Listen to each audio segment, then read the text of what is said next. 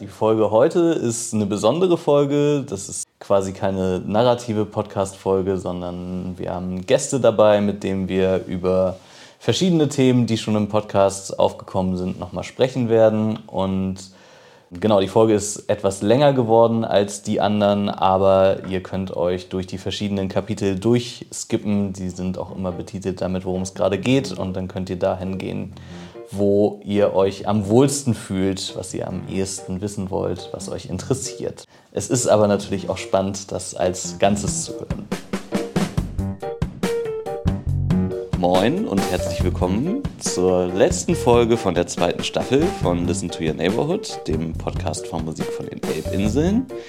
Und ich bin heute nicht alleine hier, sondern habe mir ein paar Gäste dazu eingeladen, mit denen wir jetzt ins Gespräch kommen wollen ähm, weil während der Produktion von der ersten Folge von dem Podcast hat sich für uns so das Thema der Räume ja geöffnet hier in Wilhelmsburg und wir haben dabei auch gemerkt, wie groß das Thema eigentlich ist und äh, wie sich da auch in vielerlei gesellschaftliche relevante Themen drin vereinen und wie das aber alles auf so einer sehr lokalen Ebene spürbar wird. Und äh, genau, wir wollen jetzt gerne einmal einerseits über diese großen Themen, aber eben auch auf dieser lokalen Ebene sprechen heute.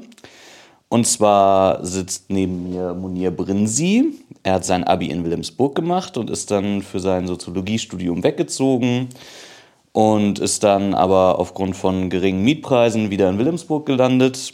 Und Munir ist Musiker und leitet zum Beispiel die Weltkapelle und hat auch lange in einem der Ateliers der Honigfabrik Workshops geleitet.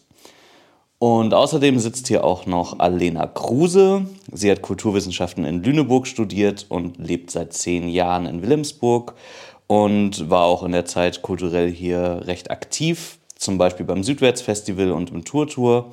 Mittlerweile ist sie die Fachbereichsleitung für den Bereich Musik im Bürgerhaus Wilhelmsburg und übernimmt in dem Rahmen auch die Projektleitung von 48 Stunden Wilhelmsburg. Schön, dass ihr alle da seid. Ich freue mich sehr. Danke für die Einladung. Ja, danke. Schön, dass ich hier sein kann. Ähm, genau, es soll heute so ein bisschen um Räume gehen und wir würden uns an den bisher produzierten Folgen und Ausschnitten daraus etwas entlanghangeln und äh, genau so auf die verschiedensten Arten von Räumen zu sprechen kommen, ob jetzt physisch oder eher so Gedankenräume, Möglichkeitsräume, für wen gibt es eigentlich Räume, für wen gibt es keine. Und äh, ja, ich würde einfach mal direkt mit dem ersten Ausschnitt starten. Und da haben wir einfach gewartet, was äh, rauskommt aus dem Stadtteil an Ideen und wer alles mitmacht. Weil wir wussten, wir waren so ein Kernteam von vier Leuten, wir wussten ganz genau, also ohne Unterstützung aus dem Stadtteil wird das eh nichts. Aber da kannte man halt schon viele Leute. Wie gesagt, ich bin seit 2000 hier im Stadtteil. Und äh, es bot sich halt einfach genau denjenigen dann halt ein großartiges Feld für weitere kulturelle Betätigung. Also Franziska vom Sweet Home, irgendwo, wir haben hier tolle Sweet Home Partys gefeiert. Da, wo jetzt Black Ferry in der Fährstraße ist, war ja ein Café mit Live-Musik. Oder Mona und Jensi haben halt ihre DJ-Sets hier geprobt nachmittags um danach dann halt in der Tonne, jetzt Toto, dann halt irgendwo aufzutreten oder dergleichen. Also es, es war immer geprägt, dieser Ort von, naja, das ist eine Hülle, einigermaßen trocken. Es gibt Strom, da steht ein Kühlschrank, äh, make your day. Und das äh, war dann halt auch tatsächlich so, dass illustre Sachen zusammenkamen. Ja. Das war Matthias Lintel, der da äh, ein bisschen über die Soul Kitchen Halle sinniert hat. Und ähm, genau das ist, ist ja, spricht ja so ein bisschen an, dass die Soul Kitchen Halle auch einfach so ein Ort war, wo den man kollektiv nutzen konnte und, und, und den man, der so aus dem Stadtteil raus gestaltet äh, werden konnte. Und genau, ist ja auch äh, großer Teil der Folge gewesen, dass das so ein Raum ist, der jetzt fehlt. Und mich würde so ein bisschen interessieren, was ihr, also ob, was ihr eigentlich von solchen Orten haltet, die kollektiv gestaltet werden und ähm, ja, wo, wo sowas eigentlich noch geht. Ja. Also erst einmal traue ich der Soul Kitchen halt ein bisschen hinterher, also so nach. Ne? Also es war ein richtig toller Ort. Und ähm, äh, damals durfte ich auch im allerersten 48 Stunden Wilhelmsburg mit NHO da spielen. Das war total großartig, weil es ein schöner Raum und, ähm, und auch, auch eine coole Initiative letzten Endes. So. Ähm, aber so war es heute noch. Wo ist da noch so ein großer Raum? Also das ist ähm, genau das, was in Wilhelmsburg eigentlich im Moment fehlt. Ne? Also so, es gibt viele kleine Räume, die alle tolle Sachen anbieten. Also es ist jetzt auch so mit der Mokri äh, und Anhang so, das ist total interessant, was da passiert so. Und es entstehen immer mehr Räume, aber so große Räume, die jetzt so viele Communities beinhalten, mm -mm, im Moment nicht. Ja, vor allem so ein Raum, der dem komplett gewidmet ist. Also, na klar, die, die Hausprojekte machen irgendwie vier Programme. Das in der Mokri fällt mir auch immer auf. Aber es ist natürlich auch ein Raum, der halt in einem Wohnhaus ist und natürlich deswegen einfach auch schon gewisse Begrenzungen hat. Und ähm, ich finde das halt ganz interessant, so mitzubekommen, wie sich äh, um dieses Soul Kitchen Gelände jetzt ja im letzten Jahr immer wieder Veranstaltungen und äh, immer wieder so ein bisschen Aufruhr aus dem Stadtteil auch immer, also das, zieht, das Gebäude zieht das so ein bisschen an, weil, glaube ich, auch viele Leute dieser Zeit nach, so ein bisschen nachsehen, nachtrauern. Ich finde es auch super schade, dass da dieses äh, Gebäude steht und dieses große Gelände und es passiert nichts, außer dass, dass es halt nochmal mehr abgeschottet wird und eben äh, auch einer kollektiven Freiflächennutzung quasi äh, entzogen wird. Und äh, finde das aber durch die Schließung des Tour-Tours gerade wieder ein bisschen nach der Schließung quasi wieder so ein bisschen Aufwind in, äh, im Stadtteil ist, dahingehend, dass, dass Menschen merken, ja, dieser Raum fehlt und wir wollen aber diesen Raum. Weil das Tour-Tour hat ganz viel aufgefangen von kollektiv gestalten, kollektiv veranstalten. Leute konnten sich dort ausprobieren. Ähm, jetzt gibt es diesen Raum halt gar nicht mehr. Daraus hat sich jetzt ja quasi diese Initiative Elbinsel Kulturlabor entwickelt, die sich jetzt regelmäßig trifft und äh, genau das nochmal anspricht und versucht nochmal so einen Raum zu entwickeln.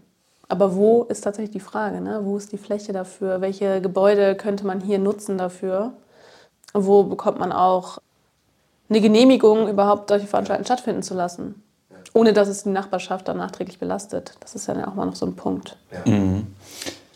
Aber ich finde ja, also ich würde aber auch sagen, die Soul Kitchen Halle hatte ja aber auch immer so, ja, fast schon so autonomes Zentrum-Vibes. Also es war ja jetzt nicht so, dass da irgendwie eine eine große Institution oder irgendwas hinterstand, sondern es war ja wirklich so, also irgendwie ein Ort, der einfach so, einfach von Leuten aus dem Stadtteil genutzt wurde.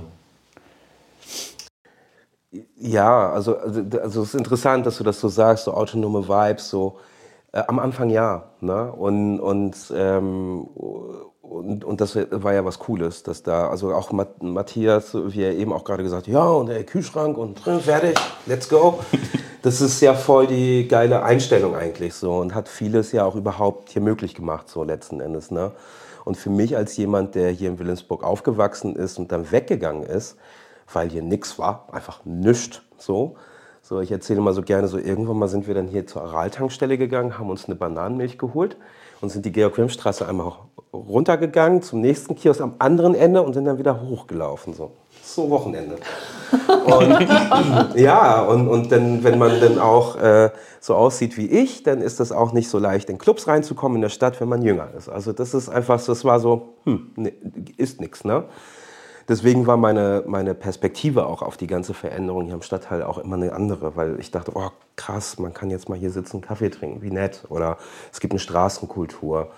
Und äh, wenn ich an meine Eltern denke und an, an die Kultur, die vorher geherrscht hat, die ist stark arbeitermäßig geprägt und dann auch noch migrantisch und dann aber auch verschiedene Communities, die ganz oft sagen, nee, also Familie ist wichtig, Arbeit ist wichtig, Einkaufen ist wichtig, Schule ist wichtig, fertig.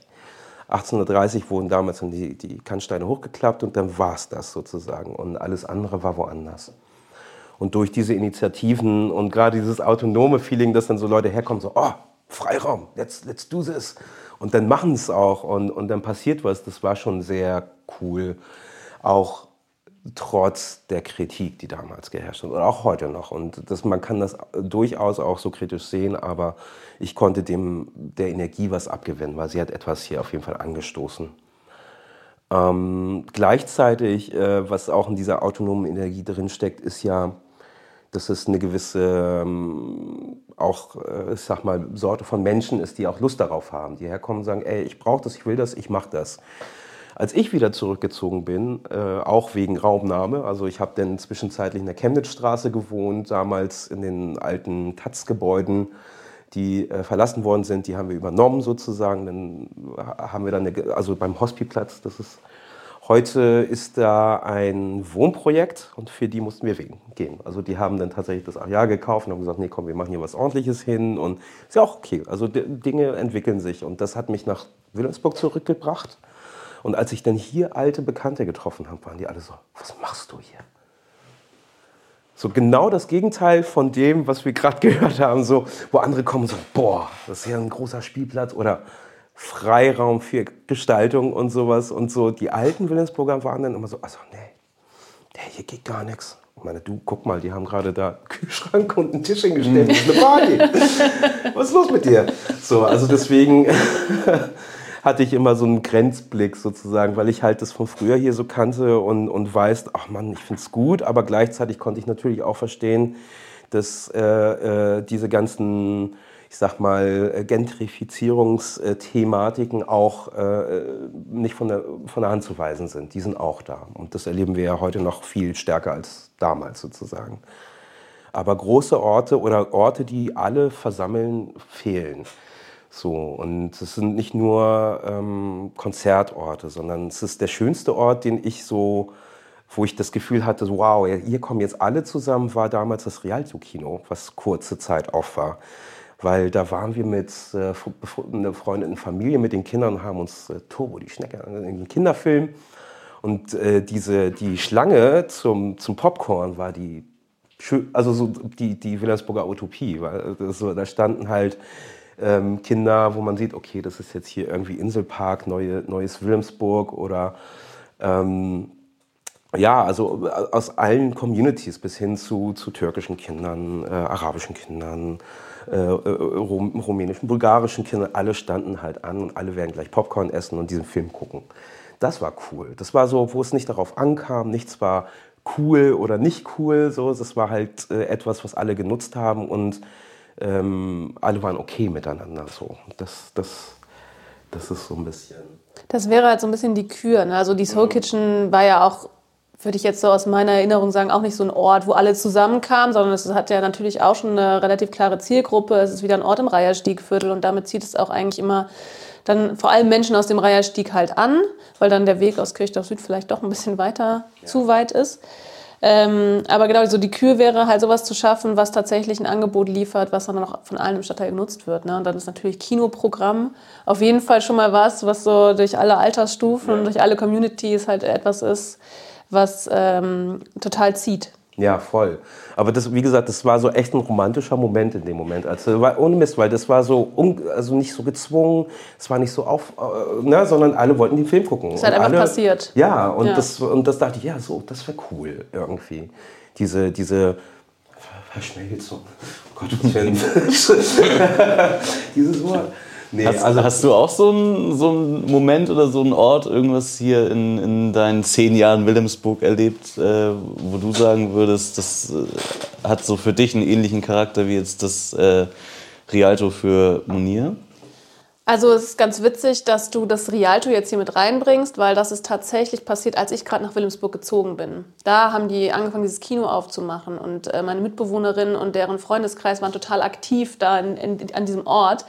Ähm, ich habe das aber so nicht miterlebt. Das, aber ich finde es total schön, das quasi so zu hören. Und das war dann quasi auch mein Einstieg hier in Wilhelmsburg. Ne? Ich würde sagen, so ein Ort, an den wirklich jeder, jede geht oder so ein Erlebnis, so ein ganz bestimmtes, wo ich denke, boah, krass, das ist ja Wahnsinn, hier ist, das ist irgendwie das, wo, wo wirklich alle Interesse daran haben. Nee, sowas habe ich, hab ich nicht. Ich habe eher häufig das Gefühl, egal in welcher Arbeit ich mich befinde, ob das jetzt äh, am Tresen im Tour-Tour ist oder beim Südwärts-Festival, beziehungsweise vorher war es Dorterville Festival, ob es ähm, 48 Stunden Wilhelmsburg ist. Es ist immer schwierig, diesen Anspruch zu haben, wir wollen alle erreichen.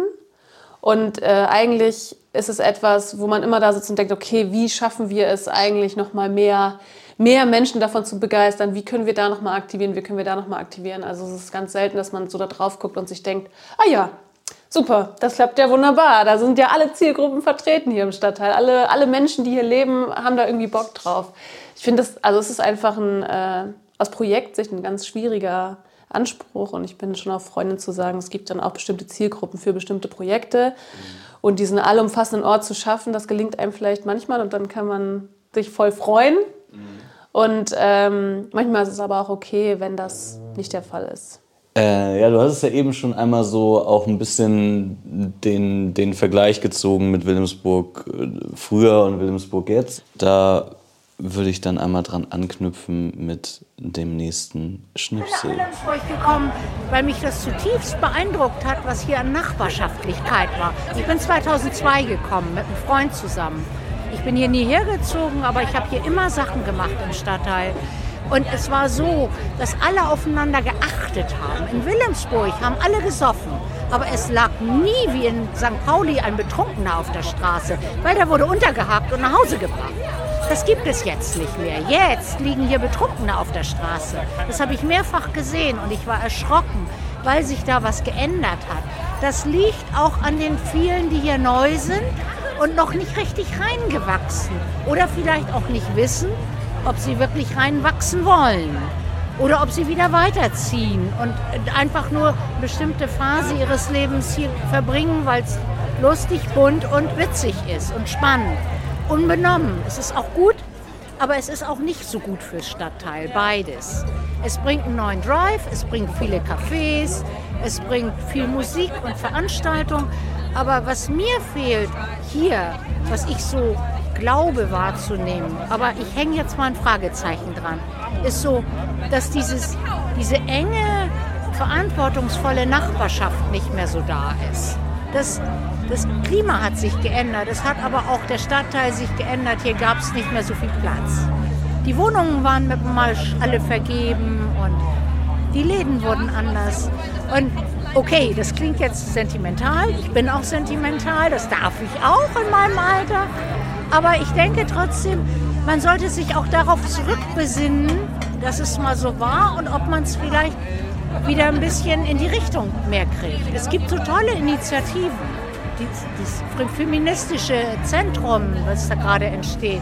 Es gibt immer noch 48 Stunden Wilhelmsburg mit diesem unheimlichen Charme und mit dem Drive. Das ist genial. Das soll man ein anderes Stadtteil machen. Gibt es nicht. Gibt es nicht. Ich mag sie. Ja, das ist süß, ne? ja. Wo fange ich an? Also ich finde das in mehreren, auf, äh, in mehreren Ebenen spannend, was sie sagt. Na, einerseits dieses äh, Nachbarschaftsgefühl, was sie ja anscheinend jetzt vermisst oder wo sie das Gefühl hat, dass, dass das weniger wird in diesem Stadtteil, äh, nach quasi auch sowas wie der internationalen Bauausstellung und diesem neuen ersten Teil von Quartier, der hier schon steht und, den, und mit dem Blick dann auf die drei Quartiere, die dann jetzt in den nächsten Jahren noch folgen, also ja quasi neue Nachbarschaften hier entstehen.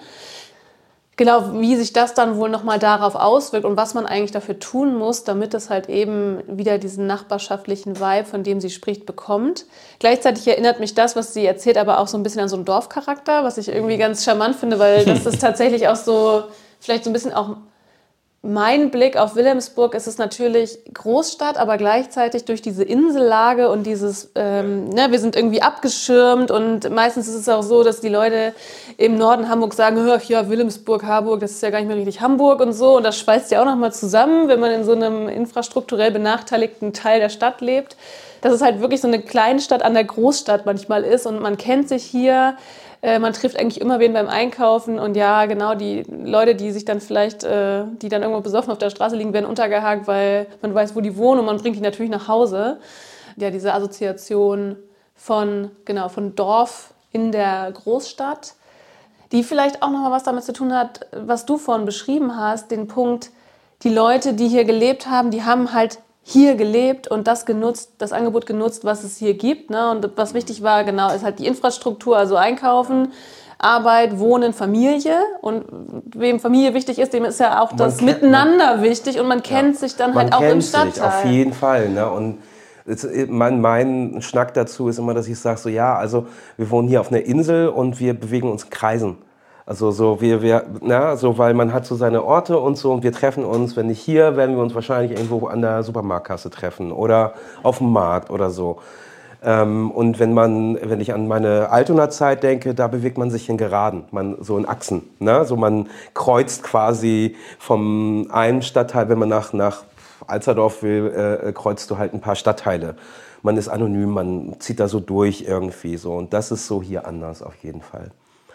Aber wenn ich jetzt auf diese bisschen also die Entfremdung, so dieses so, oh Mann, und mir, ne, also da, das, das ist immer ein Thema, was ich mit Freunden habe, so tatsächlich, finden wir es gut oder nicht, das Dorfige oder nicht. So. Mhm. Und ich sagte immer, ah Mann, ich, ich finde es gut, weil äh, ich, ich mag das, nur ich mag auch auf die Straße gehen und Menschen grüßen, die ich jetzt nicht wirklich kenne, aber kommen, ne, also es sind Nachbarn und man sagt, hi, moin, so, und das ist, ähm, ein anderes Wohnen und, und Leben. Und das ist, glaube ich, für viele Leute, die das mögen, die, die, die sind hier dann auch richtig. Und, und ich glaube, die Menschen, die angesprochen worden sind von der Dame, die vielleicht nur so auf der Durchreise sind oder ähm, die nach Wilhelmsburg kommen, weil sie nach Hamburg gekommen sind zum Studieren, dann gucken sie auf den Stadtplan und sagen, ah, okay, da ist die Uni, da ist die S-Bahn, so, und dann suchen sie quasi da so Wohnungen und sind sich noch nicht klar.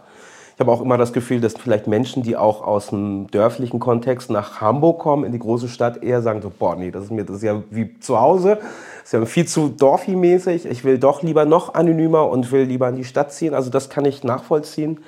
Und das bringt natürlich eine ganz ähm, neue, neuen Blick auf den Stadtteil. Ne? Und ähm, wie gesagt, ich bin, habe Wilhelmsburg auch schätzen gelernt durch den Rückzug hier, also durch den Zurückzug von Altona nach Wilhelmsburg sozusagen, wo ich gemerkt habe, ach Mensch, ja krass, also ich bin ein Bruchteil der, der Kohle damals auch 2000, Gott, vier oder fünf irgendwie, als ich wieder zurückgekommen bin, ähm, habe ich irgendwie meine Kosten gedeckt gehabt ne, in der Stadt. Also das ist, weil die WG hat sich erledigt gehabt und dann so für 300 Euro hatte ich eine Wohnung hier in Menge Straße, quasi eineinhalb Zimmer und für 80 Euro da, wo die Fröbel ist, Kabuff, wo mein Schlagzeug drin stand und mein Kram. Und dachte ich, was? Also ich bin ja mit 300 fix irgendwie jetzt hier. Es war Hammer. Also das war dann, es war nicht so, ja, zurück nach Wilhelmsburg, sondern ist ja, wenn man wegzieht, dann will man ja eigentlich nicht oder so. Aber dann habe ich gemerkt, krass, wie gesagt, die Leute, die ich von früher kannte, sind alle eigentlich eher weggezogen. Die, die hier waren, fanden es befremdlich, dass, dass jemand wieder zurückkommt. Warum? Die, die sehen es heute teilweise anders, teilweise aber auch Sachen wie hier. Ich habe letztens einen Kollegen getroffen, der mir genau das Gleiche erzählt hat. Man sagt, boah, früher, früher war alles besser. nee, früher kannte man sich und früher hat man aufeinander geachtet. Und er meint, letztens war irgendwas im Bus und das war total, die Leute haben alle äh, in eine andere Richtung geschaut und es war großstädtischer. Und, und ich glaube, das ist vielleicht auch etwas, was äh, eine junge Klientel, die vielleicht mit dem Studium beginnt und in die große Stadt zieht, irgendwie auch sucht. Ne? Also so ein bisschen, komm, ich mache mein Ding. Ich will jetzt nicht irgendwie sozial eingebunden sein in lauter Hi, guten Morgen äh, ne? und Oma so und so und Tante so und so und ach, das ist der vom, weiß ich nicht, ich kann mir das gut vorstellen, so dass man sagt, nee, habe ich keinen Bock drauf. So. Und das macht es natürlich anders. Und das ist natürlich dann auch etwas, was äh, natürlich auch provoziert und sagt so, Moment, wollen wir da irgendwie, wie wollen wir unser, wie wollen wir eigentlich hier leben und was, was finden wir cool? Und sie sagte ja auch zum Schluss, ja, das wäre schön, da irgendwie in die Richtung wieder zurückzukehren, dass es sich wie eine echte Nachbarschaft anfühlt.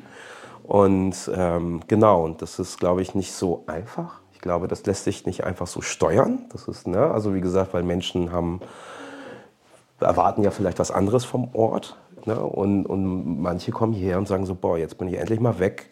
Jetzt will ich mal der sein, der ich sein will. Und ich probiere das alles hier aus. Und dafür will man nicht irgendwie ja, sich an den Ort sozusagen auch festmachen.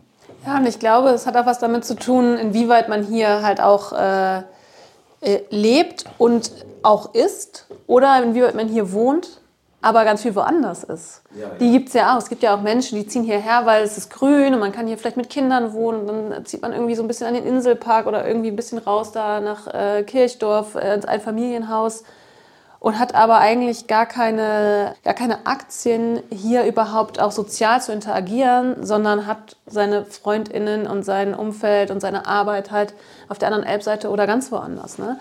Sowas gibt es ja durchaus auch, ähm, wo dann Nachbarschaft gestalten gar nicht so ähm, hoch im Kurs steht, sage ich mal. Und ansonsten sehe ich es ähnlich, denn das ist natürlich was, was man was natürlich der Stadtteil am besten aus sich heraus auch schafft und feststellt, ey, wir wollen hier aber quasi eine andere Art von Nachbarschaft sein und eben halt nicht anonym und großstädtisch in Anführungszeichen. Ich höre aber auch von vielen Leuten, dass es das halt immer noch ist. Ich glaube, vielleicht ist das für Leute, die schon ganz lange ähm, in Wilhelmsburg wohnen oder die hier ganz lange schon Kontakte haben, mehr spürbar, dass es sich ein bisschen verändert. Aber verglichen mit äh, ganz vielen anderen Stadtteilen kriege ich auch häufig das Feedback so, ach ja, in Wilhelmsburg da ist das anders, da ist die Nachbarschaft irgendwie zusammengewachsen und da gibt es irgendwie noch mal viel mehr Anknüpfungspunkte. Und das muss ich sagen, nehme ich schon auch im direkten Vergleich mit anderen Stadtteilen äh, in Hamburg wahr. Ja. Das ist einfach nochmal dadurch, dass es halt ein, ne, dass es vielleicht auch abgeschnitten ist durch den Fluss tatsächlich, sich hier einfach nochmal anders entwickelt. Und was ich aber auch noch interessant fand, vielleicht nochmal als letzter Punkt zu, zu dem O-Ton, dass sie ja im Endeffekt auch das so ein bisschen das aufgreift oder das Gleiche sagt, was Matthias auch schon sagt. Ne? Dieser Ort, den er da geschaffen hat, der ist ohne den Support aus dem Stadtteil gar nicht möglich. Also schon diese Nachbarschaft quasi mitzudenken und festzustellen, okay, ja, wenn wir sowas hier machen wollen, hier in Wilhelmsburg, dann müssen hier auch irgendwie noch mal mehr Leute mit dran und Bock darauf haben. Wenn die Leute hier keinen Bock darauf haben, dann funktioniert das hier auch nicht. Und damit hat er halt recht. Also ne, so, so ist es halt. Wenn man hier Projekte machen will oder auch so einen großen Raum, so einen Veranstaltungsraum schaffen will, dann braucht es den Support aus der Nachbarschaft. Ansonsten, es kommt halt niemand eigentlich hierher, um so einen Raum zu nutzen, wenn nicht tatsächlich der eigene Stadtteil ihn nutzt. Ja. Also da, da sehe ich auch so, aber ich, ich, was, was für mich äh, da fehlt, ist dass es äh, eine große Community an Menschen gibt, die aber nicht so sichtbar sind, weil die nicht so diese kulturellen Bedürfnisse äußern oder auch sagen, hey Mensch, das ist das, was ich brauche. Das ist, meine ich ja, diese sehr pragmatische Haltung, also meine, Eltern sind auch Arbeiter, so und man merkt, das ist eine pragmatische Haltung. Ne? Also wir kommen nach Deutschland, hier wird gearbeitet und die Kinder sollen in die Schule und das, also der Fokus ist nicht so auf, ah, ich äh, jetzt kulturell mich äh, ähm, ähm, ja, also Selbstverwirklichung. Ich, ja, oder, oder den Ort suchen. Also es ist, mein Vater ist äh, äh jetzt in Rente und ähm, hat den, den, äh, den, den typischen Plan fast gehabt, und jetzt gehe ich zurück nach Tunesien und da haben wir ein Haus und da, da verbringe ich meine Rente. Geht dorthin und stellt fest, er ist eigentlich nach 40 Jahren Deutschland natürlich kein Tunesier mehr und kommt mit den Gepflogenheiten vor Ort auch nicht mehr klar. Kommt wieder zurück und stellt fest, er kennt Hamburg nicht. Er hat 40 Jahre hier gearbeitet. Und mein Papa, komm, wir gehen auf die Fähre und, und fahren mal in die Stadt. Und das sind alles für ihn keine ähm, Orte. Und, und das ist nicht vielleicht für jeden so, aber wenn ich mit Freunden spreche, dann ist es ganz oft, dass sie sagen, ja, ich kenne das. Also mein Vater oder meine Mutter, die kennen den Weg zur Arbeit und diese typischen zum Arzt, zum, zur, zur Schule oder so. Aber jetzt zu sagen, Mensch, ich äh, nehme diesen Ort an als mein Zuhause, das ist für, die, äh, ich, für einen Großteil der migrantischen Community nicht ein Faktor. Deswegen fallen die bei solchen Sachen oft raus. Und das ist ein bisschen schade, weil es gab äh, durchaus manchmal solche Momente, wo man sagt, na, also das ist voll cool, dass ihr das macht und ihr, das ist ein Bedarf und ein Bedürfnis von euch, irgendwie auch zu sagen, ja, ich will jetzt nicht immer nach, in, die, in die Stadt fahren, um ein Bierchen zu trinken oder so, sondern ich will irgendwie meine Kneipe hier um die Ecke haben. Ich will, dass, dass wir das hier machen, was, wie gesagt, ich unterstütze das und finde es auch super, aber oft fallen diese Menschen so ein bisschen raus. Das ist, das ist so, das, was, was, also, und ich sage das immer so und, und stopp mich dann immer sofort, weil ich weiß jetzt gar nicht, was ich fordern soll oder wie ich das, ja, also was wäre ja. jetzt der nächste Satz? Was soll man denn sagen? Also seid mal, ähm, ich ich habe das gerade vor kurzem nicht gemacht so. Also es ist äh, ähm, die Geschichtswerkstatt in der Honigfabrik, die macht ja gerade ganz viel coole Sachen mit Olli Menk und, und aber auch die Veranstaltung eine Woche oder zwei Wochen vorher über die 350 Jahre Wilhelmsburg so. Und ich dachte, oh cool, ich guck mal rein und das ist mega cool, weil es auch meine Kindheit ist und so die Orte, wie die, die es nicht mehr gibt. Also wie zum Beispiel die Reichsstraße. Ne? Das ist ja auch schon für manche, was? Oder das Freibad das es äh, mal gegeben hat. So, da habe ich quasi meine ganzen Sommer, äh, also ich werde dann ganz auch sentimental so. Ähm, aber gleichzeitig habe ich mich gefragt, Moment, aber wo sind die ganzen Hochzeitssäle, Marmara und die ganzen, die wirklich was waren? Warum? Weil äh, wir, äh, wenn man denn so im migrantischen Kontext lebt, trifft man sich auf Hochzeiten. Man lädt sich da halt ein. Und man lädt ja nicht nur dich ein, sondern dich und deine Familie und wer kommen mag. Und dafür, das ist so ein Ding. Deswegen sind wir als Kinder einfach, äh, ich kenne alle Hochzeitssäle. Auch die, die es nicht mehr gibt. Ne? Also bei Güsen war mal zum Beispiel so. Das ist so, auch der Parkplatz, denn das war ein Riesensaal. Den gibt es halt nicht mehr. Die sind dann halt ein bisschen raus, Stenzelring und wo die jetzt da so sind. So. Und allein das ist eine spannende Story, so sage ich mal zu sagen. Und, aber das ist kulturell nicht auf dem jetzt kommt's. Also ich will das nicht so vorwerfen, dass man sagt, ja, also die habt ihr, weil wenn man das sagt, dann sagt, ja, Moment, wir haben einen Aufruf gestartet. Und wir haben gesagt, jeder, der möchte, kann sich ja melden und bei, was dazu beitragen. Und dann sage ich so, hey, ganz ehrlich, meine Mutter, auf keinen Fall. Denkt sich, was, wie? Na, Schnickschnack so. Warum? Weil für bestimmte Communities dieser Fokus halt nicht so hoch steht. Aber sie sind trotzdem da. So, und das ist das, wo es manchmal clasht, wo man denkt so, ey Leute, das ist voll cool, was ihr macht und, und ähm, und äh, ich, die Raumnahme, ja Mann, mach. Also ich bin auch eher dann für so, nee, jetzt mach, es ist richtig und so. Aber gleichzeitig denke ich, dass das eine Sache ist, die fehlt. Diese Sensibilität für die Menschen, die hier halt äh, auch noch leben und äh, auch was den Stadtteil an sich ja ausmacht, schon immer als, ich sag mal, Arbeiterrefugium für Arbeiter des Hafens, sage ich jetzt mal, schon traditionell. Aber 48 Stunden in Wilhelmsburg dieses Jahr war halt genau so ein Ding, wo, weil wir haben auf dem Marktplatz gespielt, auf dem Stübenplatz. Und das ist, war ein schöner Tag, ne? ein bisschen genieselt, das ist für Hamburg super, aber es war durchwachsen. Also die Konzerte und die Performance war gut. Also erst mit der Weltkapelle Wilhelmsburg zur Mittagszeit und gegen 17 Uhr war ich auch Teil des Rekordumats, wo es äh, quasi so ein öffentliches, äh, ja, Kunst im öffentlichen Raum äh, und uns ging halt darum, auch irgendwie da was zu schaffen, irgendwie was. Und das war toll, aber auch deutlich, dass wir den Stübenplatz quasi besetzt haben mit äh, Kunst, mit Kultur und haben Menschen vertrieben von ihrem Ort sozusagen so. Ne? Und das war für mich halt echt krass auch nochmal zu merken, Mann, ich habe das oh, nicht bedacht sozusagen. Und bei, wir, wir haben uns mit der Weltkapelle so aufgestellt, dass wir an dieser Insel waren, wo auch die Toilette ist, mit dem Blick zum Markt und waren umringt von ja, Menschen aus Bulgarien, Rumänien irgendwie und aber auch die typischen äh, Leute, die da gerne da auf den Steinen sitzen sozusagen, die das, das ist deren Ort.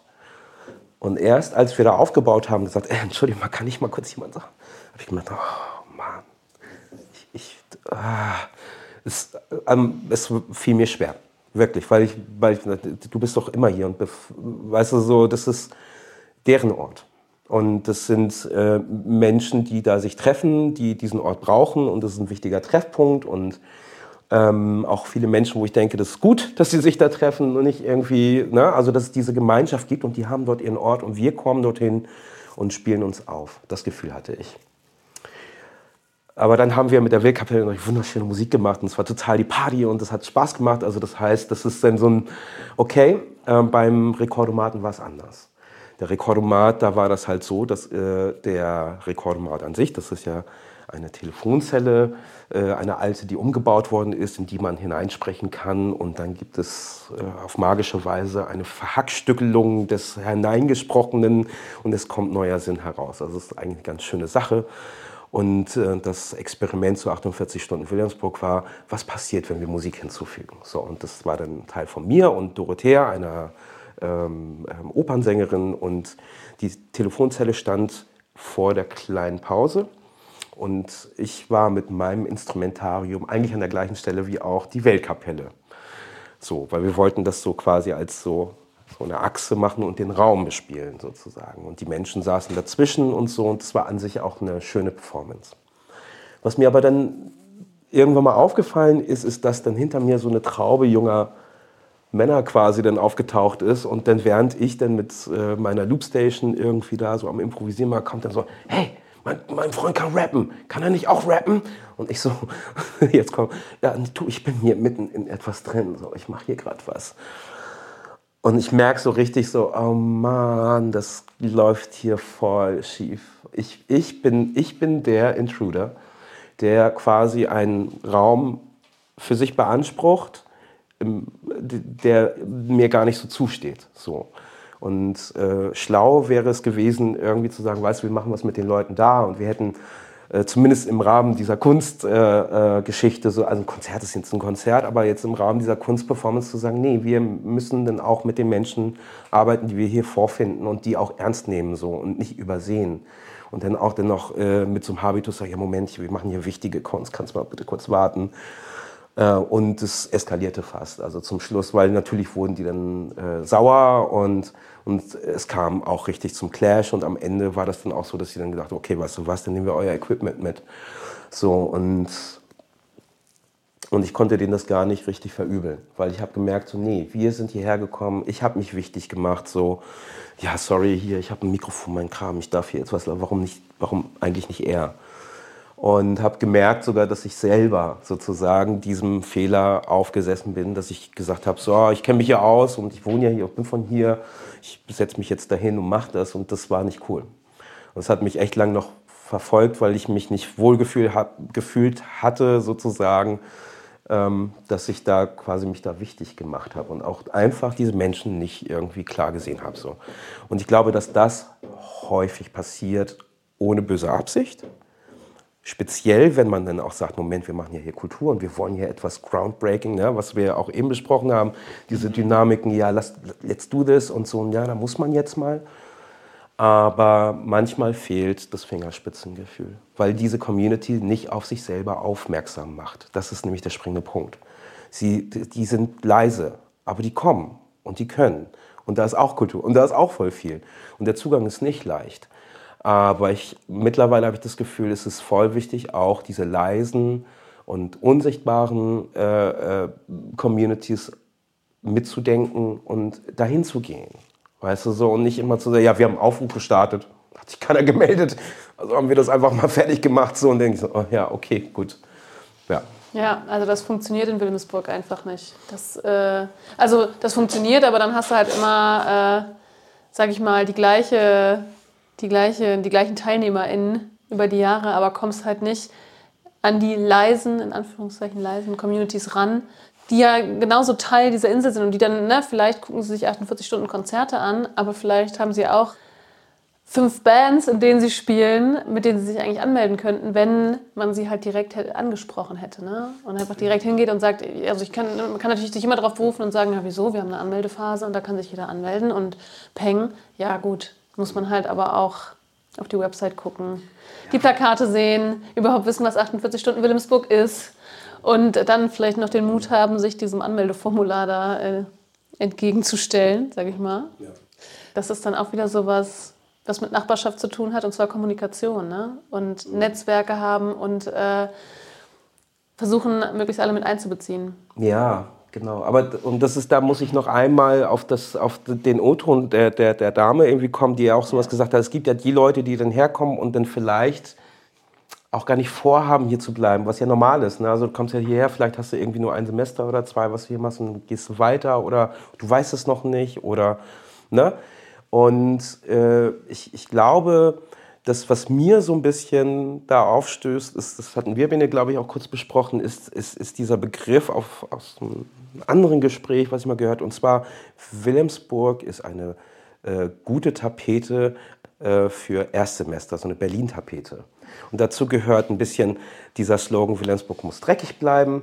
Und dazu gehört auch die Kopftuchdame und na, ne, all diese neuköllnigen Dinge, so, ähm, die, die, die, das, das verstehe ich irgendwo.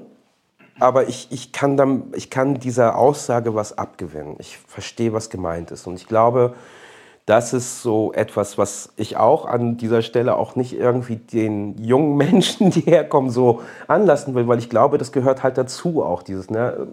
Aber das ist etwas, was ähm, dazu führt, dass ähm, ja, also dass, dass es sowas auch gibt wie Communities, die halt sich überhaupt nicht dafür interessieren, weil sie interessieren sich nicht dafür, sondern die möchten gerne diesen Vibe haben, den es hier so gibt. Und das war's. Also und dann will man sich auch nicht wirklich näher mit den äh, türkischen Nachbarn beschäftigen oder äh, den ghanaischen Nachbarn oder den, also sondern die sind halt da, die gehören halt dazu, aber man macht sein Ding.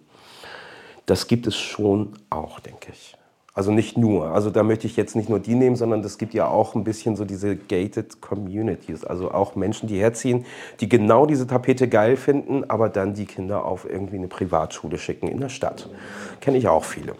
So, und, und äh, das Gespräch darüber ist auch nicht immer ganz leicht. Ne? Also auch wenn man sich so grün ist so und dann sagt, ja, aber weißt du, wenn deine Kinder in der Försterstraße wären, dann hättest du ja Einfluss auch auf andere. Nicht nur diese befürchtete, oh Gott, mein Kind wird jetzt hier so ich, ich, ich, weiß nicht, ich werde kein Wort dafür wählen, aber mein Kind wird schlecht beeinflusst, werde ich sagen. Sondern sage ich, ja, aber dein Kind und du und mit, mit eurer Kultur, die ihr hierher bringt, könntet ihr ja auch einwirken auf das hier. So. Und das ist tatsächlich oft ein, ich glaube, das ist der Punkt, das ist so eine Einbahnstraße bei manchen Leuten vielleicht. Das ist ja auch schon irgendwie krass, dem steht ja voran, irgendwie überhaupt erstmal eine Bewertung vorzunehmen, dass einige Einflüsse schlechter sind als, als andere und so. Also da, da steht ja schon ein krasses Weltbild oder eine krasse Bewertung irgendwie hinter von, von Menschen und von ja auch irgendwie gar nicht so der Wille, irgendwie was zu gestalten und zu verändern, sondern eigentlich einfach nur ja, wie du halt schon irgendwie gerade so ein bisschen gesagt hast, so diese coole Tapete irgendwie mitzunehmen, aber äh, halt nur die coole Tapete und nicht irgendwie das, das Ganze, wie es halt ist. Ich weiß auch immer gar nicht, wie sehr das dann so alles äh, wirklich mit dem Stadtteil zusammenhängt. So, also ich glaube schon, dass das hier alles irgendwie vielleicht ein bisschen sichtbarer wird, weil es halt eine Insel ist und weil sich das alles sehr in Kreisen bewegt. Aber ich glaube, das sind schon einfach normale Gesell oder normale in Anführungszeichen, aber das sind halt so die, die gängigen jetzigen gesellschaftlichen Entwicklungen, die hier vielleicht in einer anderen Intensität oder auf eine andere Art und Weise sichtbar werden, weil es eben eine kleinere Gemeinschaft ist, die das trifft, so und nicht irgendwie äh, das große Hamburg, was dem irgendwie so ein bisschen entgegensteht, was halt für sich einfach nur weil es auf der anderen Elbseite ist, als ein vielleicht auch für Leute, die hier so eher unterwegs sind, als eine große, als ein großer Stadtteil wirkt. Also ich kenne wenig Leute, die da jetzt die große Unterscheidung zwischen, weiß ich nicht, Eimsbüttel, Bahnfeld, Altona, Ottensen oder so, das ist irgendwie auch alles so ein Brei, der dann eben viel anonymer ist als jetzt hier so diese diese Insel, wo man irgendwie, wenn man einmal, wenn man jetzt einmal die Georg-Wilhelm-Straße hoch und runter rennen würde, würde man nicht nur zu zehn Kiosken gehen können, sondern wahrscheinlich auch auf dem Weg 20 Leute treffen, die man irgendwie schon mal gesehen hat. So.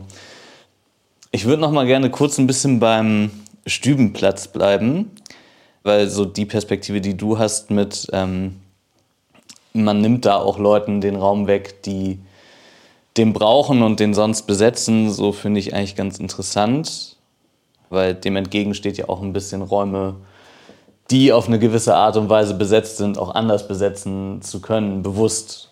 Immer wenn eine bestimmte Gruppe sowas für sich beansprucht, heißt es ja auch gleichzeitig, dass andere Gruppen davon ausgeschlossen sind, diese Räume zu nutzen. Und äh, darum geht es auch ein bisschen in dem O-Ton.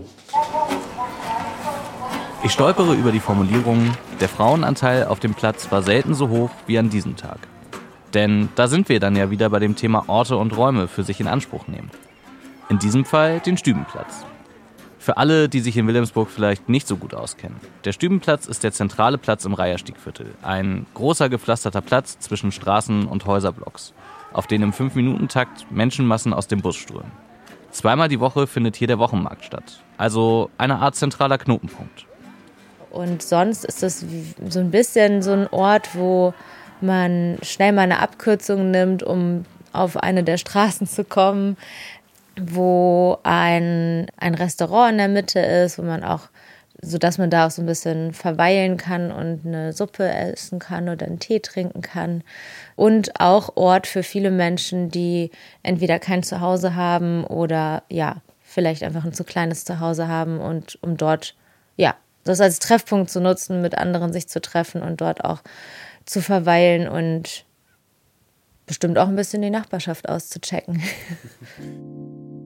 also der Stadtteil ist ja sehr, sehr unterschiedlich von den finanziellen Möglichkeiten und von den Lebensrealitäten. Ich glaube, hier gibt es viele, die mehr als ausreichend Platz haben zu Hause und äh, deswegen vielleicht auch keine Räume brauchen wie den Stübenplatz. Und dann gibt es aber auch etliche Menschen, die zu zwölf in einer Zwei-Zimmer-Wohnung leben. Und das vielleicht dann auch noch nicht mal unbedingt deren eigene Wohnung ist, sondern eher so eine Art Schlafplatz. Und deswegen braucht man natürlich Orte, wo man auch ja, einfach ein bisschen abhängen kann und wieder ein bisschen Weite spüren kann. Und trotzdem ist es kein Ort, der gemütlich ist es ist absolut kein gemütlicher Ort, der Stübenplatz. Es gibt auch eigentlich nicht so richtig Bänke. Es gibt so ähm, Betondinger um die Bäume herum und dort sitzen dann einige. Aber so richtig gemütliche Bänke. Nachdem Phyllis mich darauf hingewiesen hat, achte ich bei meinem nächsten Besuch auf dem Stübenplatz bewusst darauf. Und sie hat recht. Hier treffen zwar alle möglichen Menschen aufeinander, aber längere Zeit dort stehen bleiben, miteinander plaudern oder einfach herumsitzen tun vor allem Männer. Ich frage Sie, wie steht es denn im Stadtteil um Räume explizit für Frauen? Also es ist wirklich ein ganz großer Erfolg, dass es das RIA gibt als Ort explizit für Flinter-Personen hier im Reihe oder einfach generell in Wilhelmsburg, dass es diesen Ort gibt und da auch die Möglichkeit ist, sich als Gruppen zu treffen und eigene Angebote zu gestalten und so. Das ist schon sehr besonders und echt toll, dass es existiert. Was ich mir vorstellen kann, also was ich eher aus Ecken wie dem Bahnhofsviertel ähm, kenne, ist so inoffizielle Orte, die nicht so institutionalisiert sind, also ein Café einfach und das auf mitten auf der Straße, also nicht irgendwo versteckt in, im Rahmen von einer Institution, sondern einfach ein Café, was nett ist, wo man sich als Frau wirklich wohlfühlt und auch äh, überrepräsentiert ist im Vergleich zu den Männern. Äh, das existiert noch sehr wenig und wie gesagt, ganz besonders im Bahnhofsviertel, wo ganz wenig Möglichkeiten sind, sich einfach ungezwungen als Frau in einem Café zu treffen, ohne dass man blöd angeschaut wird oder das Gefühl hat, man gehört ja eigentlich nicht so richtig hin. Und ähnliches habe ich auch von der Veddel gehört. Willst du gleich anschließen? Äh, ja, also waren ja viele Aspekte. Erstmal äh, Stübenplatz als so Raum. Ne? Und ich finde, der, dass der Marktplatz was Besonderes ist tatsächlich, weil er niemandem gehört. Und ich habe eine Weile Julius-Ertl-Straße da gewohnt an der Ecke, bevor wir auf die andere Seite dann gezogen sind. Und das heißt, wir haben eigentlich immer auf den Marktplatz geguckt so.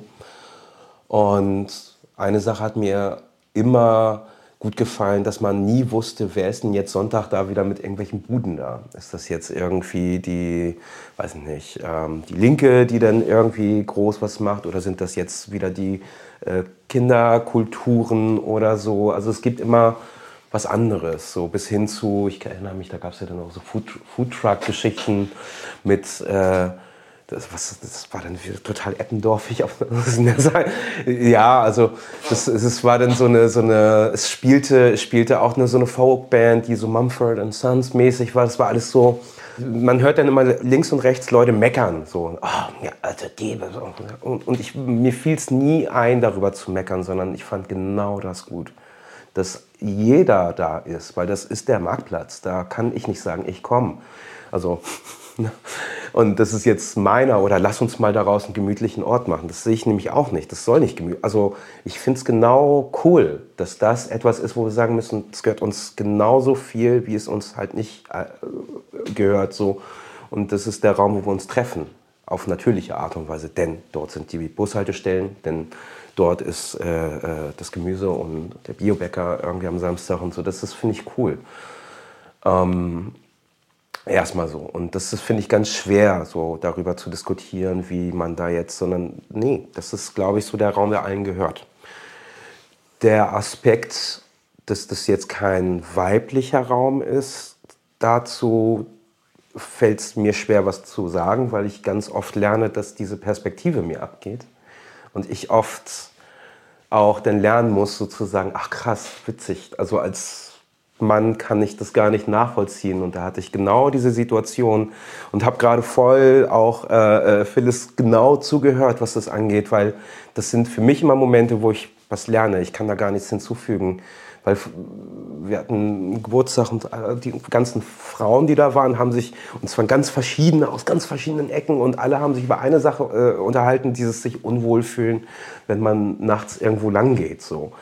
Und, und ich denke mir immer in meinem Kopf, aber ich bin doch gar nicht so gemein, ich bin doch nicht so böse. Ich fühle mich so, das hat mich so ein bisschen angegriffen, so dass ich äh, in, in den Pott geschmissen werde mit irgendwelchen blöden Typen oder so. Bis ich verstanden habe, nee, Moment mal, also das kann ja keine Frau wissen, die mich nicht kennt und so. Und, hab, und dann merke ich immer, dass diese Perspektive einfach für mich schwierig einzusehen ist und äh, da kann ich gar nicht so viel zu sagen. Du vielleicht, Ali? Mhm. Ich kann da bestimmt mehr zu sagen. Ja. Ja, also generell finde ich diese, ne, den Stübenplatz als Marktplatz wahrzunehmen, der auch ein Durchgangsort ist, voll richtig. Gleichzeitig gibt es ja aber Menschen, die sich diesen Ort quasi zu eigen machen. Das hattest du ja vorher auch gesagt. Mhm. Es gibt Leute, die sind da halt tagtäglich. Für die ist es natürlich, also da frage ich mich, okay, sie haben sich diesen, es gibt ja auch andere Orte im Viertel, sie haben sich genau diesen Ort ausgesucht Sie haben vielleicht Ihre Gründe und vielleicht gefallen Ihnen auch die Betonumrandung der Bäume besonders gut, um da zu sitzen. Und es gibt da diese öffentliche Toilette und der Kiosk ist direkt anschließend oder mehrere Kioske sind da. Äh, ne, vielleicht ist das dann irgendwie der Spirit, sage ich mal, um sich da aufzuhalten. Genau, für Frauen, also sehe ich tatsächlich auch selten, dass jetzt irgendwelche Frauengruppen sich auf dem bestimmten Platz treffen oder den für sich nutzen. Ich habe das Gefühl im Reiherstieg nicht mehr so sehr, dass es keine Orte für Frauen gibt oder auch Cafés, in denen man sich äh, wohlfühlt als Frau. Oder jetzt natürlich mit dem RIA wurde nochmal ein Ort geschaffen, der tatsächlich auch nur für Menschen geschaffen worden ist, die sich als Frauen oder Frauen mit Sternchen identifizieren, Frauen Sternchen identifizieren. Interessanter fand ich eigentlich das, was Phyllis gesagt hat über das Bahnhofs- und Corallusviertel, dass tatsächlich da die Rückmeldung gibt, ey, das ist wirklich, das ist so ein Ort, wo man eigentlich dann abends nicht so gerne von der S-Bahn dann nach Hause läuft, sondern das ist halt super männlich dominiert und da gibt es dann auch kein Café, in das man sich mal reinsetzen kann und nicht komisch angeguckt wird und das ist natürlich irgendwie dann auch weiter weg von der eigenen Lebensrealität, wenn man dort nicht wohnt. Aber es gibt ja auf jeden Fall Engagement von den Frauen, die dort leben, gerade dafür. Und da denke ich halt auch immer so, genau so muss es dann eigentlich sein, dass tatsächlich die Menschen, die da vor Ort leben, denen das auffällt und die irgendwie äh, dafür einstehen wollen, dass das auch ihr Ort ist, dann quasi dort anfangen, Projekte zu machen und anfangen, diese Nachbarschaft zu gestalten und sich dann die Hilfe oder den Support holen von Institutionen im Stadtteil zum Beispiel ne, oder Multiplikatoren im Stadtteil um darauf aufmerksam zu machen. Schwierig finde ich es halt immer, da reinzugehen und zu sagen, wir sind ja gar keine Frauen, alles klar, wir machen jetzt hier mal ein Frauenprojekt und ähm, dann das so von oben über zu stülpen. Also ähm, genau, das ist, glaube ich, der Fehler, den man häufig macht, äh, solche Sachen schon im Kopf zu entwickeln, damit in so ein Quartier zu gehen, ohne eigentlich zu gucken, was sind für Gegebenheiten da, mit welchen Leuten spreche ich mal im Vorfeld und was wird denn hier eigentlich gebraucht. Mhm. Ich finde, da stecken so irgendwie zwei voll äh, interessante Aspekte drin. Also nämlich einmal halt das große Ding, es gibt da eine Gruppe von Menschen, die hat eventuell zu Hause kein Wohnzimmer oder hat vielleicht nicht mal, lebt auf der Straße oder so und die nimmt sich jetzt diesen Stübenplatz als Raum, um, ja, um das sozusagen zu ihrem Wohnzimmer zu machen, um, um da irgendwie sich wohlzufühlen. Auch was du eben erzählt hast, so, dann kommt auf einmal so ein Konzert, so eine Konzertgruppe oder jetzt irgendwie diese Foodtruck-Geschichte oder sowas, irgendwas dahin, steht auf einmal in deinem Wohnzimmer und äh, sagt, ich mache jetzt hier irgendwie was Geiles äh, und das Du ist bist nicht geil. und genau und und besetzt jetzt diesen Raum Ja. irgendwie mal anders. Und andererseits ist es ja aber auch so, es ist ja schon irgendwie ein interessanter Aspekt zu sagen, ey, okay, aber es gibt ja auch wahrscheinlich Frauen, die kein Wohnzimmer haben oder Frauen, die auf der Straße leben und so. Und warum gehen, also genau, warum, was hat dieser Ort so mit Männlichkeit zu tun und was, dass der, der wirklich einfach quasi rein männlich besetzt ist auf so diese, diese, ähm, ich sage jetzt mal Dauernutzung oder so auf diese, auf, ich fühle mich da wohl Nutzung. Und für einen Großteil der Menschen ist es ja einfach nur der Ort, okay, gut, da gehe ich vielleicht mal zur Pause und hole mir irgendwie äh, nachts um vier nach dem Tutor noch meinen Döner oder so. Oder äh, da steige ich halt irgendwie, steige ich aus dem Bus aus und gehe dann von dort aus äh, rüber zu meiner Wohnung oder in den Park oder so. Genau. Also ich, ich denke, da gibt es eine Frage, also eine Ant also ich, ich, ich denke tatsächlich, dass das ein männlicher Ort ist, weil die Gruppen, von denen wir jetzt hier sprechen, die da sind, die da auch diesen Ort brauchen, das sind genau Menschen, die diesen Ort brauchen.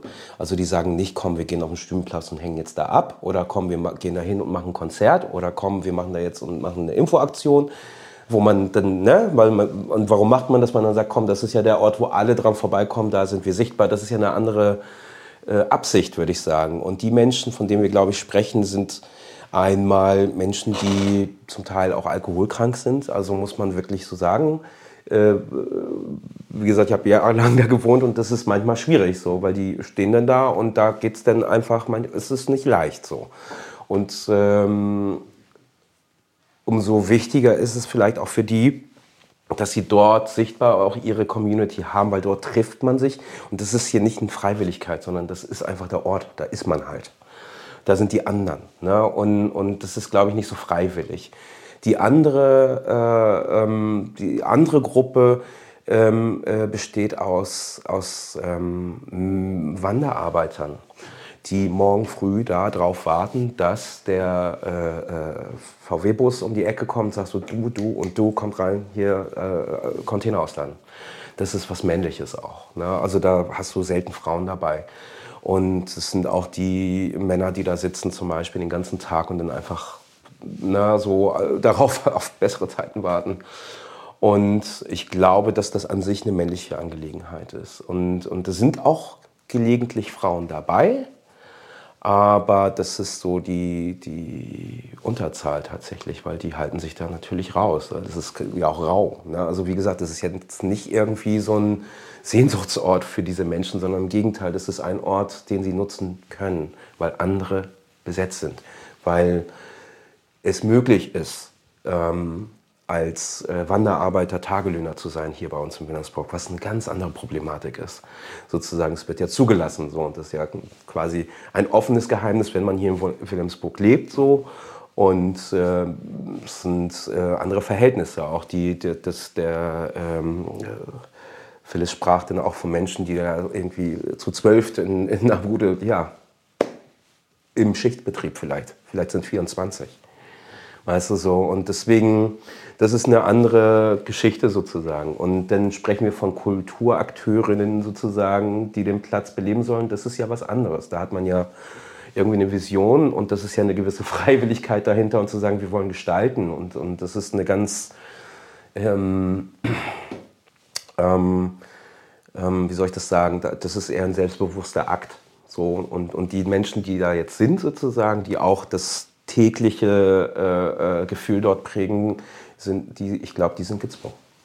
Also das ist einfach, ja, die sind da äh, aufgrund von Ermangelung von besseren Orten. Könnte sie mal fragen, zumindest die, die da äh, den Tag über sitzen, warum sie sich genau diesen Platz ausgesucht haben. Also das sind jetzt ja auch alles nur Vermutungen, die man Ja, anstellt, weil ne, wir sprechen Ja. jetzt über die, aber wir, äh, äh, keiner hat mit ihnen eigentlich mal gesprochen und gefragt, sag mal, ey, warum sitzt ihr denn nicht im, im Park XY? Warum denn genau jetzt hier? Oder was gefällt euch hier besonders gut? Oder was stört euch vielleicht auch? Wäre jetzt so Danke für eigentlich den Einwand. Ja, der und- erste und- und damit- den man da... zeigst du ja genau, ne? also weil wir sind alle interessiert und finden das spannend und so, aber merken jetzt, also ich ja, ja dann auch als Nachbar, der bestimmt schon mit ihm gesprochen hat, aber wir haben nie darüber gesprochen, Mensch, ja. was sonst so. Und das ist halt auch schon wieder so ja. diese Barriere dazwischen und deswegen könnte ich mir auch vorstellen, ja, kein Platz für Frauen, in dem Sinne auch, dass man, wenn da tatsächlich dann gesoffen wird den Tag über und abends dann vielleicht auch mal Stimmung ist, was ja auch häufiger mal vorkommt, dass in Wilhelmsburg auch mal Stimmung auf den Straßen ist, weil äh, sich Leute zu schlau werden, dann ist halt auch der Punkt gekommen, dass man halt als Frau dann vielleicht lieber den anderen Weg geht. Und zwar lieber nicht über den Stübenplatz, sondern mhm. halt hinten durch die Mokri-Straße und dann auf die Fährstraße oder so. Ne? Oder ähm, genau, dass man vielleicht dann abends, wenn man aus dem Bus steigt, sich denkt, okay, mal gucken, wie jetzt hier gerade eigentlich so der Vibe auf dem Stübi ist. Mhm. Weil es kann halt auch immer mal kippen. So, ja, und ja.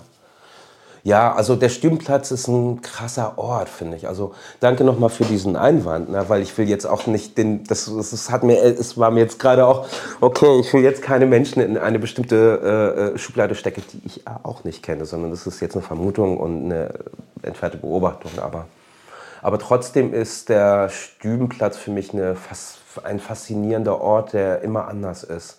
Also es ist... Ähm, von politischen Kundgebungen, die krass sind, die es ja da auch gegeben hat, wenn der Platz richtig voll ist und dann irgendwie denkst, oh, was ist denn da los? Und das ist schon ein ganz anderes Thema.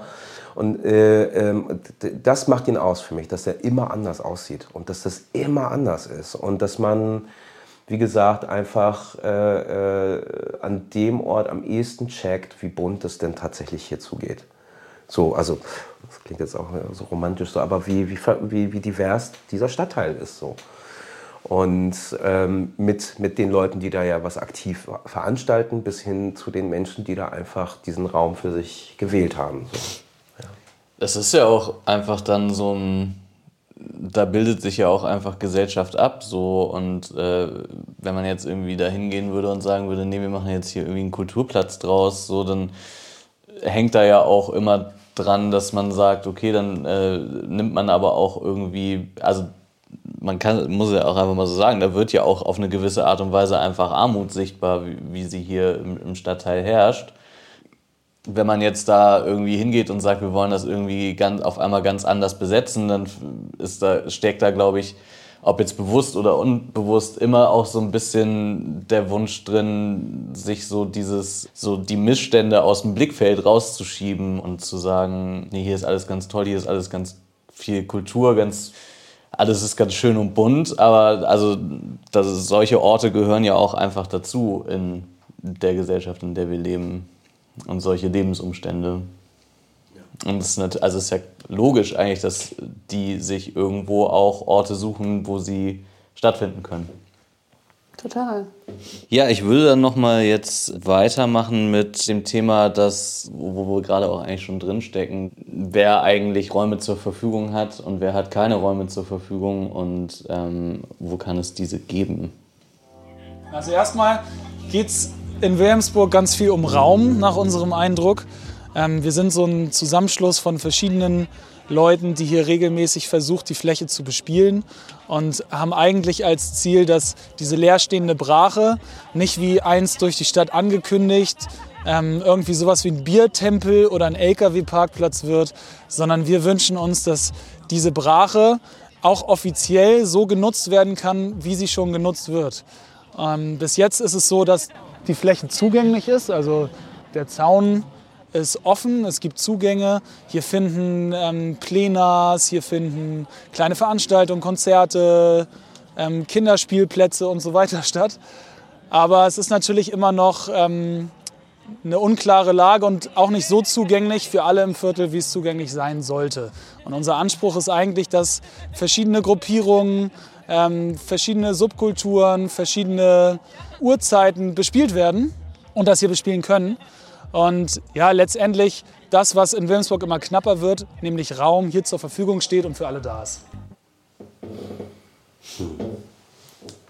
Also genau, die, die Fläche, um die es geht, ist halt die Soul Kitchen Brache, um nochmal alle abzuholen.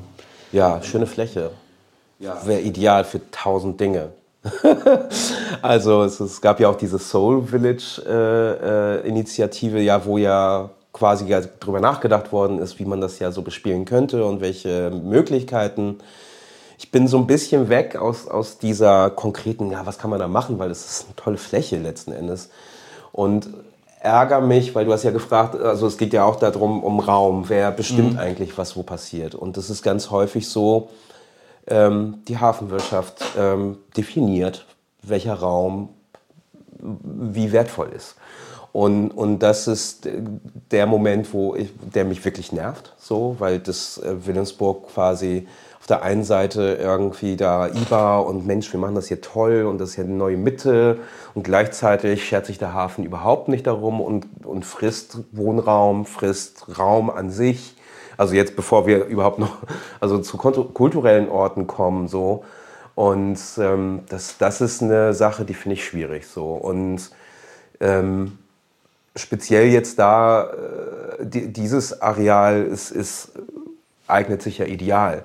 Und das, was mich trifft, ist tatsächlich zu sagen, ja, Parkplatz oder Kulturraum. Und das ist eine, das ist eine ernste Frage. Mhm. Und das ist genau an dieser, das ist etwas, woran ich dann im Kopf scheitere, weil ich denke, boah, oh, wie diskutiert man denn das? Oder wenn jemand kommt und sagt, lass mal einen Parkplatz hier hinstellen, was für Argumente müsste ich jetzt bringen, dass dieser Mensch, diese Organisation oder so sagt, ja Mensch, das klingt ja gut. Und also, deswegen bin ich so ein bisschen, vielleicht ein Ticken zu zynisch gerade so, aber ich glaube, dass das äh, nämlich ganz woanders stattfindet. So.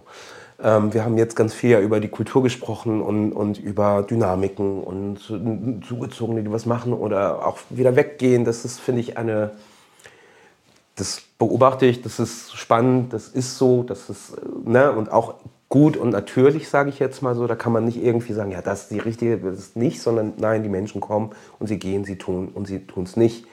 Aber diese, dass Wilhelmsburg einfach per se irgendwie nur der Hafenwirtschaft zur Verfügung steht und dass dieser Wirtschaftszweig der Logistik damit man in Eimsbüttel eines Tages irgendwie um 12 Uhr was bestellt und um 14 Uhr irgendwie das Paket irgendwie überreicht bekommt, weil das ist ja der Grund, warum das alles heranrückt.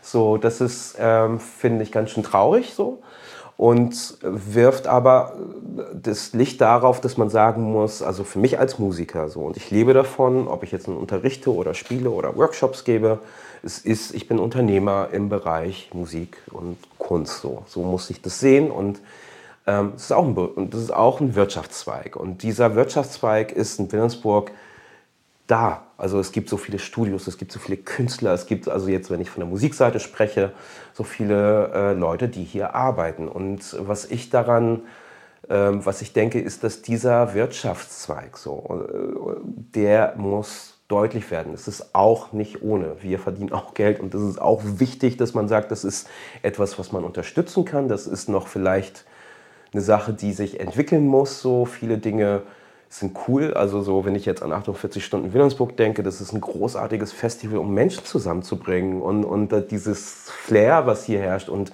was äh, Menschen anzieht und, und so, das ist mega toll und auch, dass es einfach so viel gibt. Aber die Interessen der ich sag mal, professionellen Musiker, die hier leben und arbeiten, die sind noch nicht vertreten so richtig. Oder man hat Glück. Ne? Also es gibt dann irgendwie irgendeine Fläche von der Kreativgesellschaft oder man rutscht irgendwo rein. Also das ist ja, aber es gibt jetzt nicht so, dass man sagen kann, ja, es gibt eine klare Chance, um das zu machen. Und Aber wenn ich kurz einhaken mhm. darf, Interessen im Sinne von äh, Raum zum Proben. Mhm. Ja. Mein, du redest ja. von Proberäumen, ne? Okay. Proberäume oder was auch immer. Ne? Also ein Studio irgendwo hinmachen, weil man jetzt sagt, so, okay, ist es, ich, ne, die, das, das rechtfertigt sich. Oder, oder dass man das auch wirtschaftlich so denken kann, überhaupt. Dass man sagen kann, ja, ich möchte nicht nur tolle Kunst, äh, sondern ich möchte davon leben und ich möchte das jetzt vielleicht irgendwie ausbauen. Das kann man vergessen teilweise, weil es einfach schwierig ist. Also ich hatte ja das Glück, in der Honigfabrik das Atelier äh, haben zu dürfen für echt eine gute Zeit so. Als es dann äh, zum Ende äh, äh ging, bin ich dann losgegangen, habe schon mal so ein bisschen sondiert, gibt es irgendwo Räume, wo ich äh, Schlagzeugunterricht anbieten kann. Speziell so. Und äh, das äh, Atelierhaus hatte da kurz was, dann habe ich da angerufen und ein Schlagzeug und äh,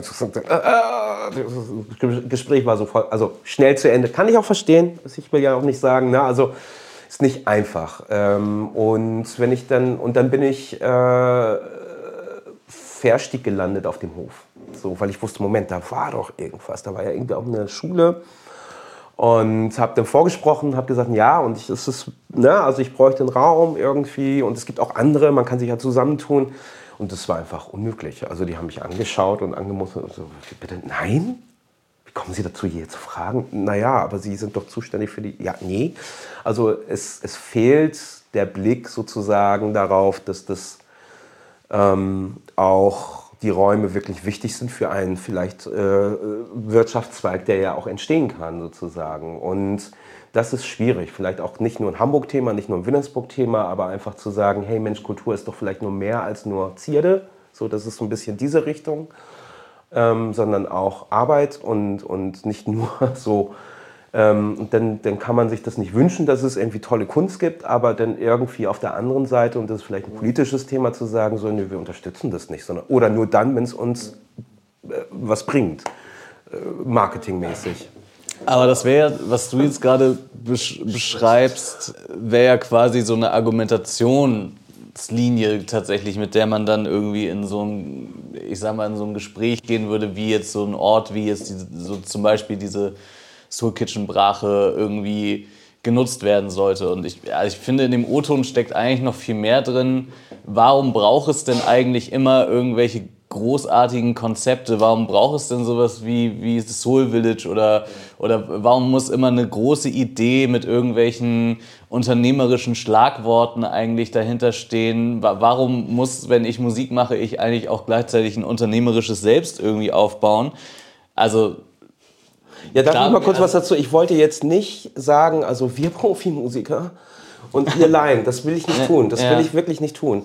Ich habe jetzt aus dieser Perspektive gesprochen, weil es meine persönliche Perspektive ist. Aber es geht nicht darum, dass es, also mir soll es gut gehen und den anderen nicht. Aber nee, so habe ich es auch nicht verstanden. Und dieser und, und der ähm, Punkt, warum ich sage, es ist leider Gottes wichtig zu sagen, es ist wirtschaftlich mhm. so konnotiert, weil du einfach nicht mit Wirtschaft, also wenn du mit jemandem von der HPA an einem Tisch sitzt, der wird nur, also das ist ein anderes System, da gibt es mhm. andere Werte und da gibt es andere Ziele. Und das ist so, wenn du von großartiger Kunst sprichst, da wird so, ja, keine Ahnung. Also ich glaube, da gibt es einfach so eine Art äh, man, man, das Gespräch kommt gar nicht erst zustande. Mhm. So, und ich habe gelernt, dass es mir wichtig auch zu verstehen, was mein Gegenüber eigentlich für ein Ziel hat. Also ich kann nicht mit jemandem von Hellmann sprechen über diese Fläche, der da am liebsten den schönsten LKW-Parkplatz der Welt machen möchte, dem sagen, aber das ist doch Quatsch, du kannst, ne, oder, ne, wie, das ist, ähm, da wird man belächelt als der, der, der naive Künstler, der jetzt irgendwie sich was erträumt. Und ich glaube, dass es wichtig ist, dass man auch auf der Künstlerseite das ernst nimmt und sagen muss, okay, wir können die nicht nur als die böse Industrie sehen, sondern man muss dann sagen, was wollt ihr eigentlich? Ach, das soll sich rechnen. Ah, okay, Mensch. Ähm, was nicht bedeutet, dass jeder das denn ausfüllt, aber ich glaube, das ist ein wichtiger Faktor, der bisher fehlt. Das, oder ja, für mich hat das, glaube ich, viel mehr mit politischem Willen zu tun und auch mit äh, einer Stadtentwicklung oder mit einer Stadtteilentwicklung. Also, wir, also Leo spricht ja da gerade in dem äh, O-Ton, in dem O-Ton äh, auch nochmal darüber, ein Ort für die Gemeinschaft, der kollektiv genutzt wird. Ja? Also sagen wir mal, auch sowas wie der Stübenplatz, ein freier Ort, wo alle sich entfalten können das, ist, das ist, sollte ja auch Teil sein von einer, von einer Stadtteilentwicklung. Wenn ich sage, ich möchte jetzt hier in Wilhelmsburg nochmal drei neue Quartiere hinbauen, es kommen noch mehr Leute hier auf die Insel, Menschen fällt jetzt schon auf, dass dieses nachbarschaftliche Zusammenhalt, dass das irgendwie schwindet. So, wir müssten uns ja irgendwie mal, man müsste sich im Stadtteil mal überlegen, wie wir, wir leben wollen hier und welche Orte es dafür braucht. Und das ist halt eben so ein Punkt von dieser Initiative. Ne? Es braucht diesen Community-Ort. Wir, wir möchten eine Fläche haben, die wir bespielen können, niedrigschwellig mit kleineren Veranstaltungen, ohne das dicke Konzept und äh, vorher die Genehmigung einholen und pipapo. Und da, darüber, nur darüber und über den politischen Willen kann man einen Druck aufbauen auf diese wirtschaftlichen Player. Weil genau, du kannst nicht mit Helmand sprechen, der Bock hat, das als seinen Parkplatz zu benutzen, weil es sein wirtschaftliches Interesse ist und ihm sagen, ja, aber wir wollen da jetzt Kultur machen. Nee, interessiert ihn halt nicht, weil er will seine LKWs da hinstellen, sondern es muss jemand von oben sagen, ja, nee, du hast deinen Parkplatz da schon vor der Tür, den kannst du benutzen, da drüben wird jetzt Kultur gemacht. Jemand, der Weisung, also in Anführungszeichen weisungsbefugt Das ist- ist und sagt, für die Entwicklung dieses Quartiers Ja, ja. brauchen wir gerade nicht noch mehr Industrie, für die Entwicklung dieses Ja, ja. Quartiers, damit es zusammenwächst, brauchen wir Orte, die allen zur Verfügung stehen, sagen von mir aus mit verschiedenen Spaces für Kids, für Zielgruppe Erwachsene, für Zielgruppe ältere Leute. Auch nicht alles an einem Ort unbedingt, aber das ist ja eher so ein bisschen der Punkt. Ne? Und wenn ich mir so überlege, was so geplant ist hier in den nächsten Jahren und was dann tatsächlich an kulturellen Orten beziehungsweise an Nachbarschaftsorten geplant ist, dann ist das ziemlich wenig. Und dann bringt einem auch nicht der große Inselpark was, Ja. der zwar super schön ist, Ja. aber der, der Um Der- der- 22 Uhr abgeschlossen. genau, ja, Dazu noch, ne? zum Beispiel, Also, ne? aber der dann ja. halt auch, also der muss ja mit Leben gefüllt werden. Ja. Richtig. Ey, Und ich finde auch, also wir reden jetzt hier die ganze Zeit von Kulturorten, aber es geht ja auch erstmal so ganz simpel um Orte, wo die Leute irgendwie leben können. Also es ist ja jetzt irgendwie kein kultureller Akt, irgendwo sich mit drei Freunden oder einer kleinen Geburtstagsgesellschaft hinzusetzen und irgendwie ein Feuer anzumachen und einen Grill anzuschmeißen im Sommer, sondern das ist, das ist einfach nur Leben, weil ich vielleicht jetzt nicht den großen Garten hat, hab und den hat hier in Wilhelmsburg hat, hat hier wahrscheinlich niemand irgendwie jetzt so seinen großen Garten, außer vielleicht im Kleingartenverein. Da will auch nicht jeder rein, kommt auch nicht jeder rein. Also es ist ja, geht ja gar nicht immer so dezidiert um Kultur, sondern es geht ja auch viel einfach darum, ey, wo können denn die Leute sich einfach mal hinsetzen und leben? Also das, das Ding ist so, so, danke euch nochmal, dass ihr mich so rettet, weil ich bin so mega zynisch, was das Thema angeht. Ich rutsche immer sofort in diese, "Mm, die- alles tolle Ideen, aber ich glaube nicht dran. Nein, aber das ist so, ja, also, weil ich sehe das ja genauso, dass das äh, äh, an Orten ja fehlt. Und, und was, glaube ich, bei mir auch drin steckt, ist auch diese, jetzt kommt wieder der Alt-Wilhelmsburger, der hier aufgewachsen ist, diese Verachtung der Stadt. Ne, dass Wilhelmsburg einfach nicht existiert, es sei denn, es gibt irgendeinen äh, Punkt oder irgendwas, was wichtig ist und das ist stadtentwicklungsmäßig und dann wird da Geld reingetan. Ich kann auch pragmatisch sein und sagen, ja, okay, das schiebt Sachen an, also ich will da gar nicht das Thema aufmachen, aber grundsätzlich ist es so, dass all das, auch was du gerade gesagt hast, einfach Orte für Menschen, wo sie sein können, scheint nicht wichtig zu sein.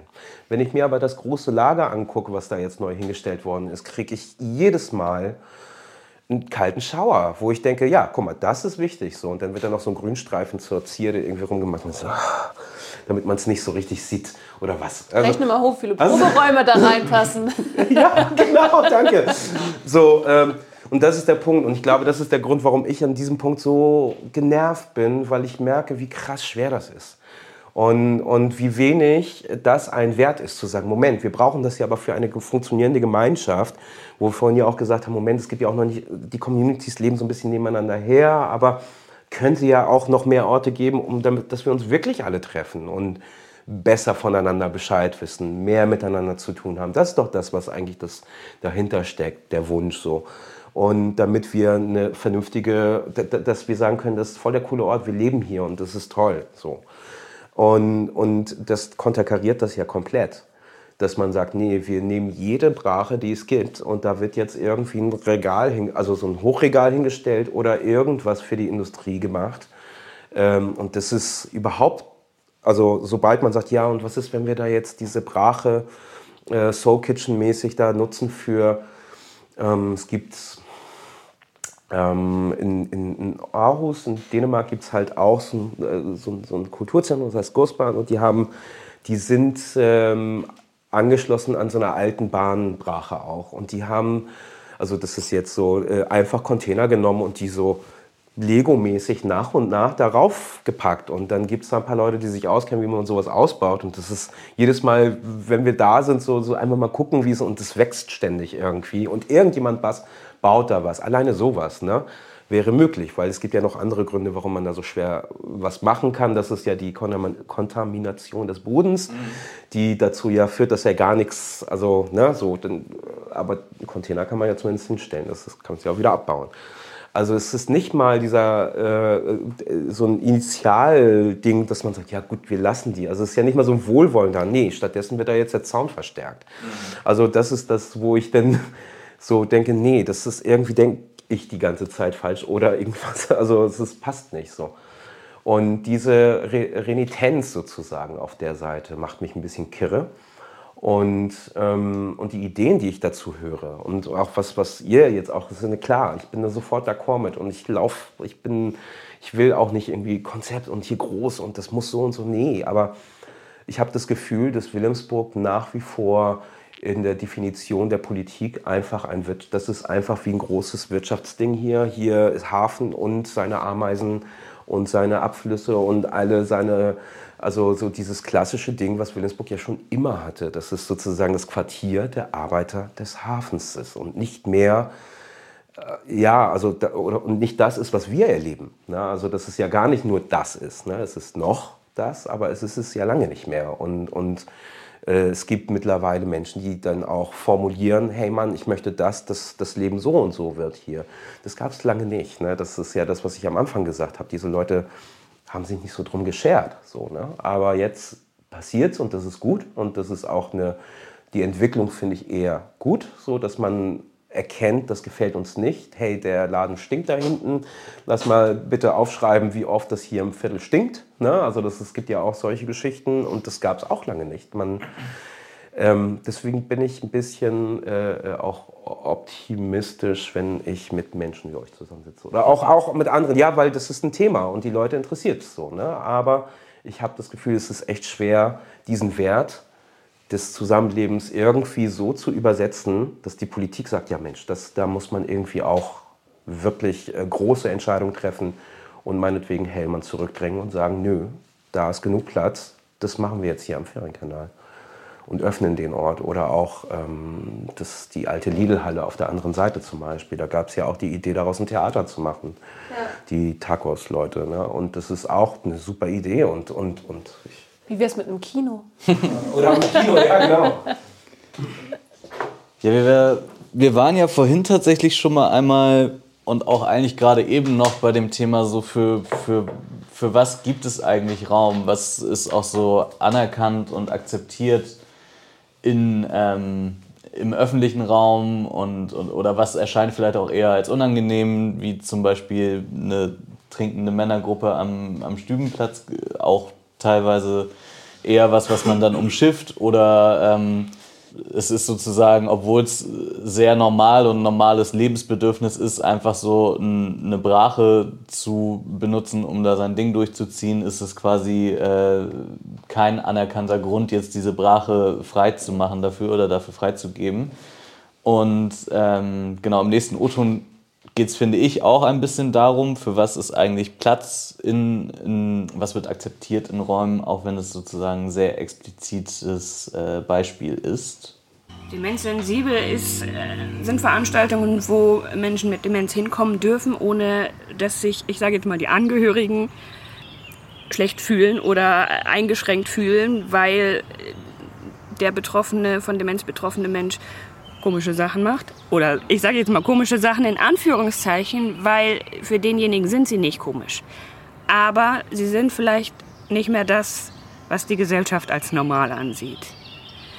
Also wenn ein Mensch mit Demenz einfach plötzlich aufsteht in einem Konzert und lostanzt und es aber ein Sitzkonzert ist, dann ist das im ersten Moment für alle anderen komisch. Und denn demenzsensible Angebote, da darf man das. Genau, also wir müssen es jetzt auch gar nicht so sehr auf Demenz und demenzsensible Angebote besprechen, sondern es, ist, es geht ja viel einfach, finde ich, darum, was ist eigentlich normal und wo gibt es eigentlich Räume, die versuchen auch so ein gewisses Maß an Normalität zu durchbrechen und die Räume schaffen für Unerwartbares. Also mir fällt zum Beispiel auch sowas ein wie, wie hier im Bürgerhaus die, die Babykonzerte von der Elbphilharmonie, wo, wo quasi Konzerte stattfinden, wo, wo die für Menschen mit Kindern einfach, äh, die dem gerecht werden und das irgendwie auf eine gewisse Art und Weise auffangen.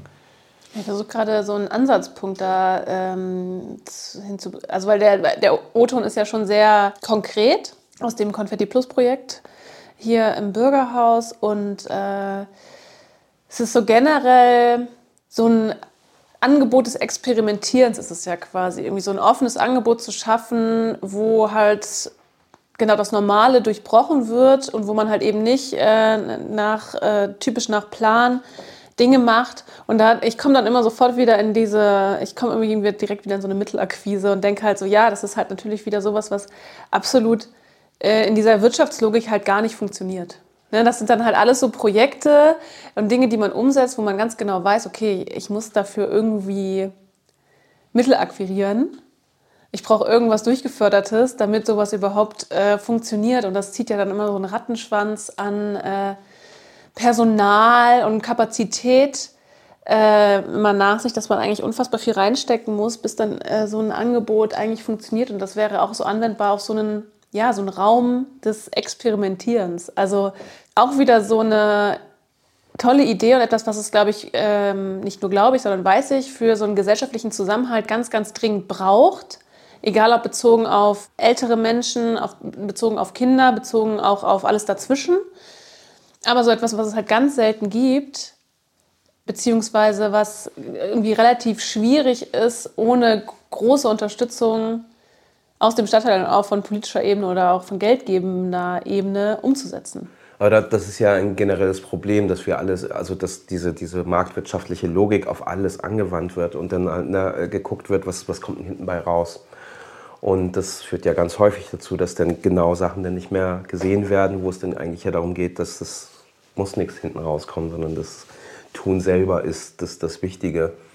Ich muss aber dazu sagen, dass ich Wilhelmsburg an sich als, als Stadtteil irgendwie als sehr welcoming empfinde. So. Also ich habe nicht, ne, also ich habe das Gefühl, so alle kommen schnell an hier und da gibt es generell Platz, aber tatsächlich so jetzt spezielle Räume sozusagen. Ähm, ich hätte jetzt sonst irgendwie auch äh, von, von äh, die Hofkultur sozusagen beim Atelier, das ich da hatte, das war halt auch eine relativ offene Kultur, wo vieles passieren konnte. Aber das ist natürlich auch viel größer und, und äh, auch komplizierter.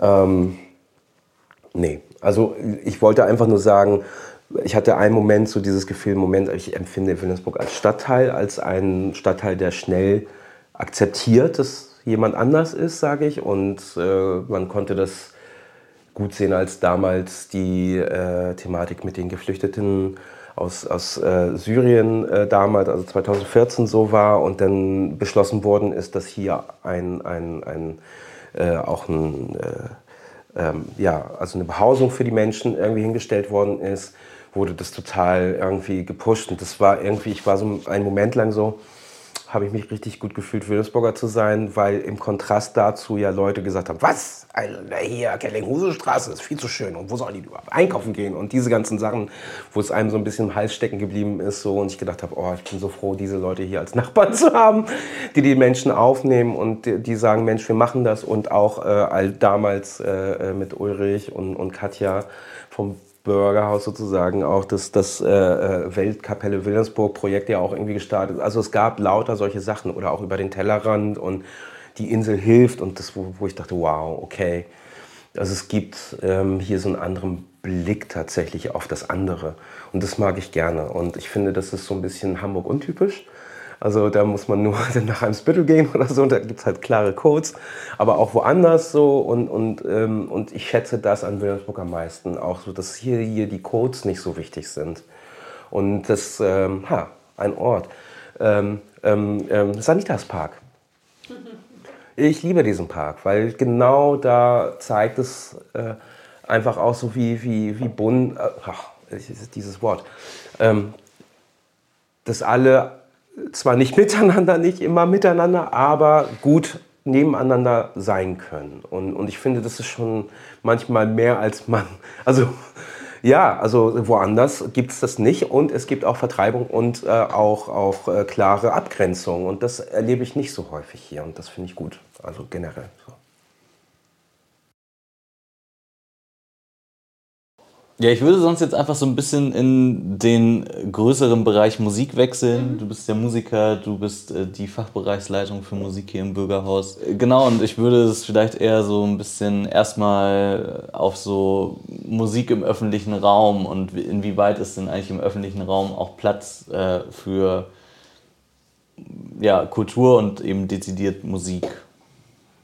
Das ist das Ding, wenn man draußen ist, dann ist es, erreicht du eine ganz andere Leute, ganz äh, da, da passiert da, diese Spontanität von, von, vom Leben in der Stadt, da finde ich es so spannend, draußen Projekte zu machen, weil man weiß nicht, was, was passiert tatsächlich.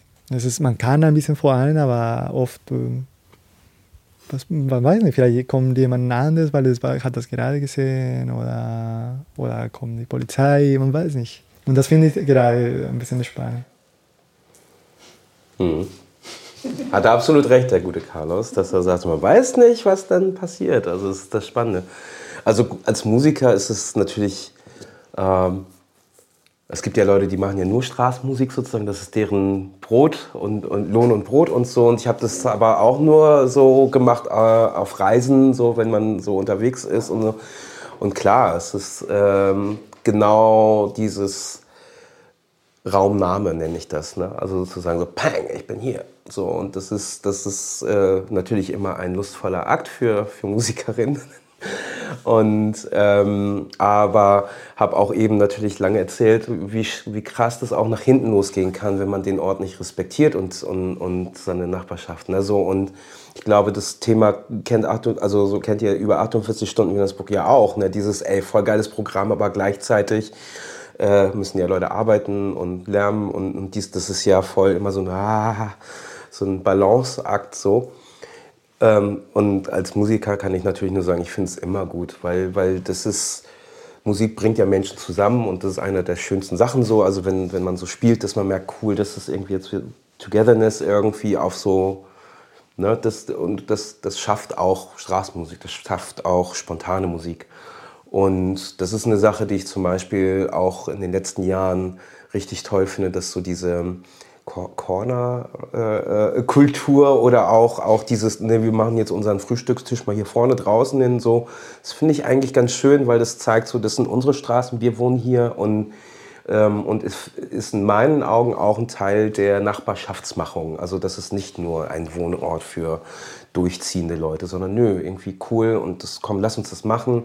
Und bei uns in, im Nachbarnhaus äh, ähm, ähm, ist auch ein DJ-Kollektiv oder so und die haben ganz oft im Sommer dann einfach irgendwie so einen Teppich draußen schnell hingeschmissen. So zwei Plattenspieler und haben angefangen, Reggae-Mucke irgendwie aufzulegen, was mega cool ist. Und zwar so lange, bis die Polizei kommt. Und dann freundlich, ja, ne, weißt du, so, wie lange? Ja, so lange es gehen darf. Und, und ähm, das finde ich mega, das freut mich immer so, weil ähm, Genau, weil ich glaube, da, das ist dann so wieder der Musik äh, äh, ähm, Idealist in mir sozusagen, dass ich denke, das ist mehr als nur reden und Musik kann da etwas, was wir manchmal nicht können. So, oder so, Musik kann etwas, worüber man halt nicht reden kann oder was man nicht verhandeln kann und so. Und das, deswegen bin ich immer dafür, für Sound im öffentlichen Bereich. Ich kann mich äh, voll anschließen. Ich finde das auch immer gut. Also ich wohne auch schräg gegenüber von so einem äh, WG-Haus, wo gerne mal auch so eine Wochenende Party gefeiert wird. Und äh, ich muss sagen, also so Goa-Mucke, die dann irgendwie über den Hinterhof schallt, da, da habe ich gar kein Problem mit. Aber ich kann natürlich durchaus verstehen, wenn die Nachbarschaft dann ab einem gewissen Punkt auch sagt, so jetzt ist mal Schluss. Und das ist halt eben der Punkt. Ne? Also wenn ich mir so vorstelle, ja, dieses... Ähm, es wird dann halt einfach der Teppich ausgeworfen, dann wird die Anlage aufgebaut und dann wird Reggae gespielt in der Fährstraße. Da können wir uns vielleicht darauf einigen, dass wir sagen, ja, cool, beziehungsweise sagen, ja, nicht meine Musik, aber macht mal, ist schon okay. Aber man kann natürlich genauso auch verstehen, dass Menschen sagen so, Leute, ich habe Nachtschicht im Krankenhaus, mach die scheiß Musik aus. Und äh, da ist so tatsächlich der Punkt, ja, wo ist da dieser Mittelweg, den man irgendwie gehen muss, um eine Musik gleichzeitig mit allen zu feiern und ab einem gewissen Punkt aber auch die Musik auszumachen, zu sagen, so jetzt dürfen auch alle ins Bett gehen. Und das ist vielleicht, das schließt dann ja auch wieder an an diese, diese Räumeproblematik, die sich ja durch diese ganze Staffel auch gezogen hat. ja, diese Fläche, wo man es machen darf und wo jeder es machen darf und wo die Leute, wo die Leute auch vielleicht einfach so mal zufällig dran vorbeilaufen, die gibt es hier so institutionalisiert nicht. Dass man sagt, ja, hier könnt ihr laut sein, schafft eure Anlage hierher, viel Spaß. Gibt es, gibt es nicht. Gibt es halt immer punktuell im Jahr mal dort und mal hier. Und ne, während 48 Stunden ist das, äh, läuft das zum Beispiel auch an verschiedensten Orten in allen Quartieren. Ähm, und sonst aber nicht. Und das finde ich ist halt dann so ein bisschen so ein fauler Kompromiss, weil das ist natürlich zu wenig. Mhm. Voll. Und, und es ist ja auch nicht irgendwie organisiert, sondern es ist ja eigentlich auch ein Zeichen. So, äh, irgendwo müssen wir hin, irgendwo wollen wir sein.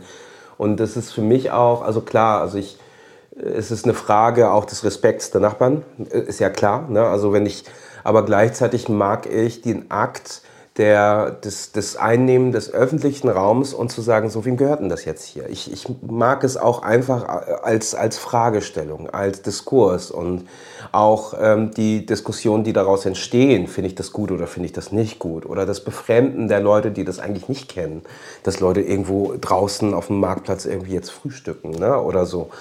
Ähm, ich mag das, also weil das... Ähm, äh, es ist natürlich kein Ideal, dass ich sage, komm, jetzt alle Leute ständig irgendwelche dicken Soundsystems irgendwo hinstellen. Das ist natürlich nicht das Ding so, sondern es zeigt, es gibt diese Leute. Punkt eins.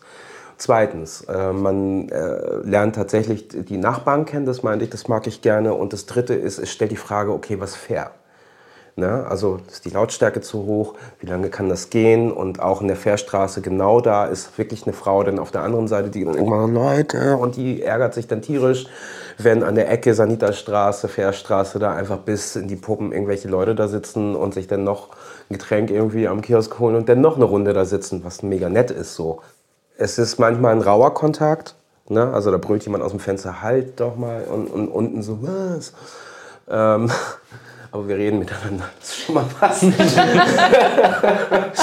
so, das ist, äh, das ist so. Und, und deswegen auch, auch, ich sehe den Einwand und ich verstehe das, aber trotzdem würde ich am Ende dahin tendieren zu sagen, let's do this. Und, und weil diese Sichtbarkeit und dass wir miteinander sprechen nur das, das Einzige ist, wo dann ein Diskurs darüber entsteht, was fair und was nicht. Und wenn wir irgendwann sagen, ja, ist ja eigentlich nett, die Mucke, aber zu laut und zu viel, ja, kann ich nicht so, dann, dann merken auch andere, wir haben zu wenig Raum. Und, äh, und äh, zumindest äh, wird uns kein Raum zugeschrieben, so rum. Es gibt Raum, aber der wird anderen Sachen äh, belegt sozusagen. Und ich glaube, dass ähm, alles, was im öffentlichen Raum passiert und die Frage aufwirft, soll das, soll das nicht, eine gute Frage ist, weil das alle denn beschäftigt sozusagen ist. Was ist denn das jetzt hier? Genau, also ne, es ist eine, also das kann natürlich passieren, so es beschäftigt dann irgendwie alle und es wird nochmal deutlicher, dass so ein Raum fehlt. Aber es kann natürlich auch passieren, dass man sich so gegeneinander aufbringt. Wenn du ne, schon sagst, klar, der, der Kontakt, also die Kommunikation ist dann auch manchmal einfach rau. Und wenn es dann darauf hinausläuft, dass es dann halt auch so eine Spaltung gibt zwischen vielleicht Leuten, die, die sich diesen Raum nehmen für Musik, für, für vielleicht auch das Feiern, für äh, da sitzen und laut reden und äh, denen, die auch einfach ihre Ruhe mal haben wollen. Ne? Und das sich dann gegeneinander eher so aufwiegt, als dass man miteinander eine Lösung findet, dann ist es natürlich. Ja. Ich muss das Reggae Sound System jetzt ein bisschen in Schutz nehmen, weil die machen es nie nachts und die sind auch eigentlich voll nett. Und das, die Lautstärke ist nie, dass du denkst, boah, Alter, was ist jetzt hier für eine Party, sondern das ist einfach so nett, als hätte ich irgendwie drin im Wohnzimmer meine Mucke an und Fenster aufgemacht. Also das, ich glaube, der, der Stil muss respektvoll sein. Und ich glaube, das ist das Einzige, wo ich dann äh, sagt, das wäre mir wichtig, dass wir lernen halt auch andere Menschen zu respektieren, auch wenn sie uns in unserem Spaß stören oder nicht so sind wie wir. Was ich, das ist so das eigentlich das Wichtige so, wo ich denke so, dass wir lernen müssen, die anderen Menschen auch zu respektieren, auch wenn sie voll nicht in unserem in unserer Bubble sind, ja. um es mal das Wort zu sagen. Ja. Und ne, weil, weil dann, dann passiert das nicht, denke ich so. Also auch wenn jemand kommt und sagt so, ich habe jetzt ja gerade voll dafür plädiert, rauszugehen und das mhm. zu tun und so, ja, aber bitte nicht so, dass du die Leute nicht respektierst, um die es hier geht, sozusagen. Es ist ja auch einfach so ein bisschen eine Folge davon, dass so ein institutionalisierter Rahmen fehlt und auch wirklich einfach physische Orte für Partys, dass die Leute halt einfach dann sagen, okay, dann rolle ich jetzt den Teppich aus und stelle mein Soundsystem nach draußen. So, also haben wir vorhin schon einmal so ein bisschen das Tour-Tour angeschnitten, so der, der Club, der jetzt zugemacht hat hier auf den Elbinseln. Und äh, genau, ich glaube, es geht äh, nicht nur uns so, dass wir das schade finden, sondern auch äh, vielen anderen Leuten. Aber es ist halt nicht nur einfach damit getan zu sagen, ja, da sind Räume, die vielleicht sogar günstig sind, sondern es ist auch ein Schritt, der gemacht werden muss. Mit wem macht man diese Räume eigentlich? Wer ist denn dann da? Sind es Leute, die hier wohnen äh, und arbeiten oder sind es Leute, die von außerhalb kommen, weil sie woanders keine günstigen Räume finden? So, ähm, und das sind ganz unterschiedliche Menschen, die dann zusammenkommen und da eben auch darauf zu achten, dass die an dem Ort auch irgendwo nicht nur einen Raum finden, sondern eine Gemeinsamkeit. Also auch irgendwie, ja, eine, eine Atmosphäre dann aufkommt an diesen Orten. Das ist, glaube ich, ganz oft zu kurz gesprungen. So. Ich muss ehrlich sagen, dass diese ganze Corona-Geschichte natürlich auch irgendwie ganz viele Fragen gestellt hat und Mona vom Tour Tour hat jetzt ihre Abendveranstaltungen, Techno-Events und so weiter runtergeschraubt, bis dass sie nicht mehr stattfinden sozusagen. Das ist schon so ein Ort gewesen, der sehr stark herauskristallisiert hat, was Gemeinschaft sein kann und wie es offen sein kann. Ja, man muss sagen, dass Wilhelmsburg durch seine Abgeschiedenheit und einfach durch die Industrie, die Wilhelmsburg umringt, unabsichtlich eine super Bühne gibt für genau solche Veranstaltungen. Also für Techno-Raves, für Open Airs, ähm, die gerade deswegen auch stattfinden, weil vielleicht das Partyangebot in Wilhelmsburg selber hinterherhängt. Ja? Also ähm, gerade eben auch, weil viele, viele Läden wie beispielsweise das Tour Tour eben doch schließen und ähm, vermutlich wird es weiterhin total wichtig bleiben. Ich glaube, für Wilhelmsburg selbst war das ein super wichtiger Laden. Ah, wird es geschlossen jetzt tatsächlich? Ach, wie krass. krass, krass. Schöner Hall. Mir hat die Hintergrundmusik gut gefallen von dem Typen, der gerade so über Partys gesprochen hat. Ich frage mich, wo bei 48 Stunden er sich aufgehalten hat, wo so sakrale Musik im Hintergrund läuft. Ich hatte vorhin noch einen Gedanken tatsächlich zu unserem Gespräch davor, was ich noch mal, was aber jetzt auch tatsächlich ganz gut passt, wenn wir darüber sprechen, Räume äh, zum Feiern, äh, Räume für halt auch Partys, die länger gehen als bis äh, 4 Uhr vielleicht. Das sind natürlich aber Themen, die ich vor allem im Reiherstiegviertel ansiedle. Ne? Und äh, dass jemand seine Anlage rausstellt oder Musik auf der Straße macht oder so, das passiert im Reiherstiegviertel das passiert nicht in Kirchdorf Süd, in Kirchdorf, nicht im Bahnhofs- und Korallusviertel, ähm, wahrscheinlich auch nicht in der neuen Mitte. Nur, dass man noch mal kurz so sieht, also es hat einfach auch sehr viel mit Quartier zu tun und natürlich auch sehr viel mit dem Reiherstiegviertel als so einem, ja, sagen wir im Anführungszeichen, hip, das, das hippe Quartier, in dem so am meisten geht, was Cafés angeht und Läden, wo ne, die Honigfabrik angesiedelt ist, äh, das Bürgerhaus ist auch um die Ecke. Also das, das Angebot ist ja schon ähm, sehr konzentriert, sage ich mal, auf dieses Quartier. Und diese Problematik, die wir besprochen haben, die ist eigentlich auch nur anwendbar auf dieses Quartier tatsächlich. Würde ich jetzt, ähm, wollte ich noch mal so mit reingeben. Und äh, der Punkt, dass, ähm, genau, dass das Tour seine Türen geschlossen hat, als Clubbetrieb zumindest, ähm, das war ja dann im ähm, April, Mai auch sehr stark spürbar, dass, dass, äh, dass das mit ganz vielen Menschen hier äh, ganz viel gemacht hat, weil deren Wohnzimmer quasi ja, genommen ja, worden ist. Würde ich jetzt auch sagen, aus, dieser, aus der Zielgruppe von ne, Anfang 20er bis vielleicht 40er, für die so ein Angebot in der Honigfabrik oder so ein Angebot im Bürgerhaus Wilhelmsburg auch nicht so interessant ist, weil das halt sehr spezialisiert ist auf Kids oder auf ältere Menschen. Genau, wo dann der Ort für diese Menschen, die einfach auch Bock haben, mal ein Wochenende feiern zu gehen, halt wegbricht. Und der nächste Ort, an dem man das machen kann, der ist dann halt in Hammerbrook vielleicht oder äh, auf dem Kiez.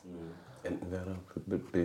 so, ja. Also, ja, äh, ne, oder im Sommer äh, draußen auf, äh, auf den Open Airs, die hier stattfinden, die ja aber auch immer auch so, so eine, eine Lautstärkebelastung für das Viertel sind. Ja. In vielen Fällen. Also ich kriege das jetzt ja aktiv nur bei 48 Stunden Wilhelmsburg mit, dass natürlich Menschen uns anrufen und sagen, ey, hier im Quartier so und so oder äh, in, der, in der Fährstraße oder bla, hier ist es total laut. Wo kommt das her? Das sind dann nicht immer Veranstaltungen von uns. Auch wenn du im Hafen was veranstaltest, es schallt halt bei schlechten Windverhältnissen halt rüber. Und ähm, da ist so ein bisschen die Frage, das ist dann so, so eine so eine Pattsituation so ein bisschen, weil der letzte Raum, in dem diese legalen Veranstaltungen niedrigschwellig möglich waren, der ist jetzt weggebrochen. Wir haben sonst keinen, weil alle anderen Räume sind quasi schon mit anderen Zielgruppen belegt oder auch einfach mit einer anderen Ausrichtung. Wenn die Sachen draußen stattfinden, fühlen sich aber ganz viele Leute gestört. Und es ist ja auch bis zu einem gewissen, also es ist ja dann auch irgendwann verständlich, weil ja, es, hier wohnen Menschen und die wollen halt irgendwann auch mal schlafen und ihre Ruhe haben. Aber was sollen wir tun? So, wie, wie kommen wir jetzt an so einen Raum? Oder sagen wir einfach, ja, wieso, nee, hier wird gewohnt und die Leute, die irgendwie Kultur erleben wollen oder die auf äh, Clubkultur erleben wollen, die können dann bitte auf die Reeperbahn fahren. Das ist ja dann auch so ein, das, ist das ein Eingeständnis, was man sich dann als Stadtteil macht und sagt, ja gut, Ja, das, das, das gibt es dann hier einfach wir, nicht. genau. Und da wär, würde ich- bin ich halt an einem Punkt, wo ich sage, nee, also Ja. das, das kann eigentlich nicht angehen, dass der, der einzige Ort, der so eine Clubkultur sonst noch macht, das Stellwerk in Harburg ist. Naja, und man, man muss ja aber auch sagen, so, also ist, diese Diskrepanz ist ja voll krass. Also, dass es einerseits so viele Leute gibt, die sagen, ey, uns fehlt es hier voll und äh, ja, da ist so richtig so ein, ein Teil von meinem Leben weggebrochen mit jetzt und gleichzeitig äh, geht es ja der Veranstaltungsbranche mega scheiße. So. Also ich, ich glaube, ich kenne jetzt keinen einzigen Club, äh, weder in Hamburg noch irgendwo sonst, der sagt, äh, ja, uns geht's gerade richtig gut, so läuft alles, sondern also so, dass das jetzt quasi das Tuto getroffen hat, so ist halt irgendwie eine Sache, aber also ich, ich glaube, dass gerade jetzt so mit der Pandemie und jetzt aber auch mit der Art und Weise, wie diese Branche jetzt nach der Pandemie funktioniert, ist das definitiv nicht der letzte Club, der jetzt dicht macht, so, sondern es wird so auch Konzerte, also kann man ja auch ausweiten auf Konzerte und so, also dass irgendwie, ja, einerseits gesagt wird, ey, für viele Leute ist das irgendwie, gehört das voll zum Leben dazu und gleichzeitig ähm, aus sowohl finanziellen Gründen als auch krassen Lebenspreissteigerungen und so ist es einfach für die Leute nicht mehr, nicht mehr drin, irgendwie jedes Wochenende feiern zu gehen oder und dann hält sich halt so ein Club auch nicht, wenn du nicht irgendwie deine, deine Gäste hast, die da hinkommen. So. Stimmt, ne? also in Bezug auf die letzten zwei Jahre, aber das ist ja, ich meine, Clubkultur ist ein eigenes Ding sozusagen. Ne? Das ist hier, Wohnzimmer ist ja gefallen als, als Schlagwort, das ist auch für Leute einfach ne, ein wichtiger Anker. Ähm, und, und, aber tatsächlich ist es ja so, dass viele Clubs sozusagen immer daran kämpfen müssen, dass sie noch bleiben dürfen. Also ich kenne so jetzt im Wagenbau zum Beispiel, da Sternenbrücke sozusagen und dieses komische Gebäude, was da hinkommen soll, also Brücke, ne, so. Ähm, und so, also, und ich weiß, dass die, ich, und, und da lief es teilweise richtig gut, aber die, der Kampf ständig, dass irgendwann sagt, aber Moment, das ist doch in der Schanze und das ist doch eine großartige Immobilie, und, und das haben, glaube ich, alle Clubs. Also, dass die Clubkultur nicht so ernst genommen wird. So. Und das finde ich schlimm eigentlich, ne? weil das wollte ich jetzt gerade sagen, weißt du, ist, so viele Leute bedeutet das was so. Und ähm, ich bin auch der Meinung, so, dass es ein echt krasser Verlust, dass das Tour Tour als Club zumacht, sozusagen, weil was dann? Und äh, zu sagen, ja gut, dann braucht man irgendwie jetzt einen Club hier und dann geht das ganze Spiel nochmal von vorne los. Was ist jetzt eine richtige Immobilie? Wer macht das auch? Ist das etwas, was man ähm, ähm, finanzieren lassen kann, also kulturtechnisch. So, was bedeutet Clubkultur? Ne? Es gibt ja andere so, und das ist an sich ja immer wieder ein, ein, eine Diskussion an sich, wie wertvoll das ist und auch diese, jetzt landen wir irgendwann bei dieser Hochkultur, Nicht-Hochkultur-Diskussion, was, wo nimmt man Geld in die Hand? Äh, Für die Jazz Hall? Ne? Es gibt ja jetzt da diese, so einen richtig tollen, wirklich wunderschönen Raum, an der Uni, an der Alster sozusagen, da wo auch jetzt eine Big Band äh, irgendwie mal spielen kann und so. Und wo ich denke, ey krass, wann wurde das letzte Mal Geld in die Hand genommen für einen Club oder so? Und dass man sagt, ja, und jetzt wollen wir hier die besten Elektroleute aus der Welt haben oder so. und haben die richtige Anlage und das passt alles. Das ist halt genau der Punkt nicht. Ne? Und dann gibt es ja auch die Clubkombinat, so, die sich ja zusammengetan haben. Warum? Weil das wirklich schwer und, und äh, ist für den einzelnen Club äh, irgendwie dann irgendwie auch eine politische ähm, Position haben zu können und so und die Stadt zu sagen, nee, und wir machen wichtige Sachen und äh, wir sind ja nicht nur irgendwie die Kinder, die hier lernen. Also es gibt immer so ein, so ein ich glaube, das, das fällt in diese Richtung rein. Ne? Und also für mich so, dass ich denke, so, das ist, wird noch nicht ernst genommen, richtig, die, die Clubkultur an sich. Und ähm, und wenn ich weiß, und jetzt komme ich wieder mit meinem Ding, dass ich sage, ja, und man muss irgendwann mal sowas überlegen, wie kann man das übersetzen, wie wichtig das ist. Und lässt sich das übersetzen? Erst, ja, ich glaube erstmal diese Frage, lässt sich übersetzen, was das für eine Bedeutung für die Menschen hat, dass es so einen Club wie Turtur gibt? Das ist ja die Frage so. Und, und äh, dass man sagen kann, dass das re äh, zu rechtfertigen, dass die Kulturbehörde hilft. Oder dass man sagt, das ist auch ein, könnte ein politisches Ziel sein, zu sagen, nein, diese ähm, Ecke der Kultur Hamburgs und Wilhelmsburgs im Speziellen sozusagen ist schützenswert und auch noch unterstützenswert. Das wäre cool. So, dass das, das wäre so ein Ding. Und ich habe immer oft das Gefühl, es hapert halt an dieser Übersetzung, dass man sagen kann, warum das eigentlich jetzt irgendwie wichtig ist, außer dass die jungen Kids tanzen.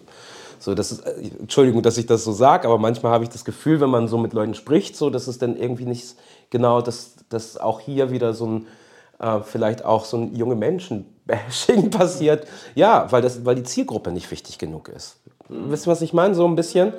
Und, ähm, und, und, das, das, die, und manchmal ist es auch schwer, so ne, tatsächlich. Und deswegen denke ich, dass ich mir wünschen würde, dass man sich mehr Gedanken darüber macht, wie transportiert man seine Ideen für die Leute, die es nicht verstehen, also die, die wichtig sind, also in, der, in politischen Gremien sitzen oder in den Behörden sitzen ähm, das das finde ich, finde ich spannend sozusagen. Und, äh, aber da kennt ihr euch ja auch aus, äh, oder du noch viel mehr, weil ihr müsst es ja wirklich ja praktisch umsetzen und indem Anträge geschrieben werden müssen für alle möglichen Dinge und wo man dann sagen muss, es ist wichtig und ist relevant und lass uns das machen. Ne, so. Und dann oft klappt vielleicht eine gute Idee nicht und man denkt so, pff, wie kann es sein? So. Oder und ich glaube, dass da halt auch äh, so was Ähnliches. Und deswegen bin ich ja der Meinung, dass man auch sagen muss, diese Wirtschaft, weil ein Club ist ja auch ein Unternehmen, dass man das auch sagen muss. Vielleicht ist es nicht ein Thema für die Kulturbehörde, sondern für die Wirtschaftsbehörde. Dass man sagt, nö, hier geht es um Kreativwirtschaft. So. Ja, also ich will, das, das, das ist so zumindest meine Idee dazu, dass ich ganz oft denke, so oh, aus der künstlerischen Ecke, aus der Idealisten oder ideellen Ecke sozusagen, ist ganz schwer.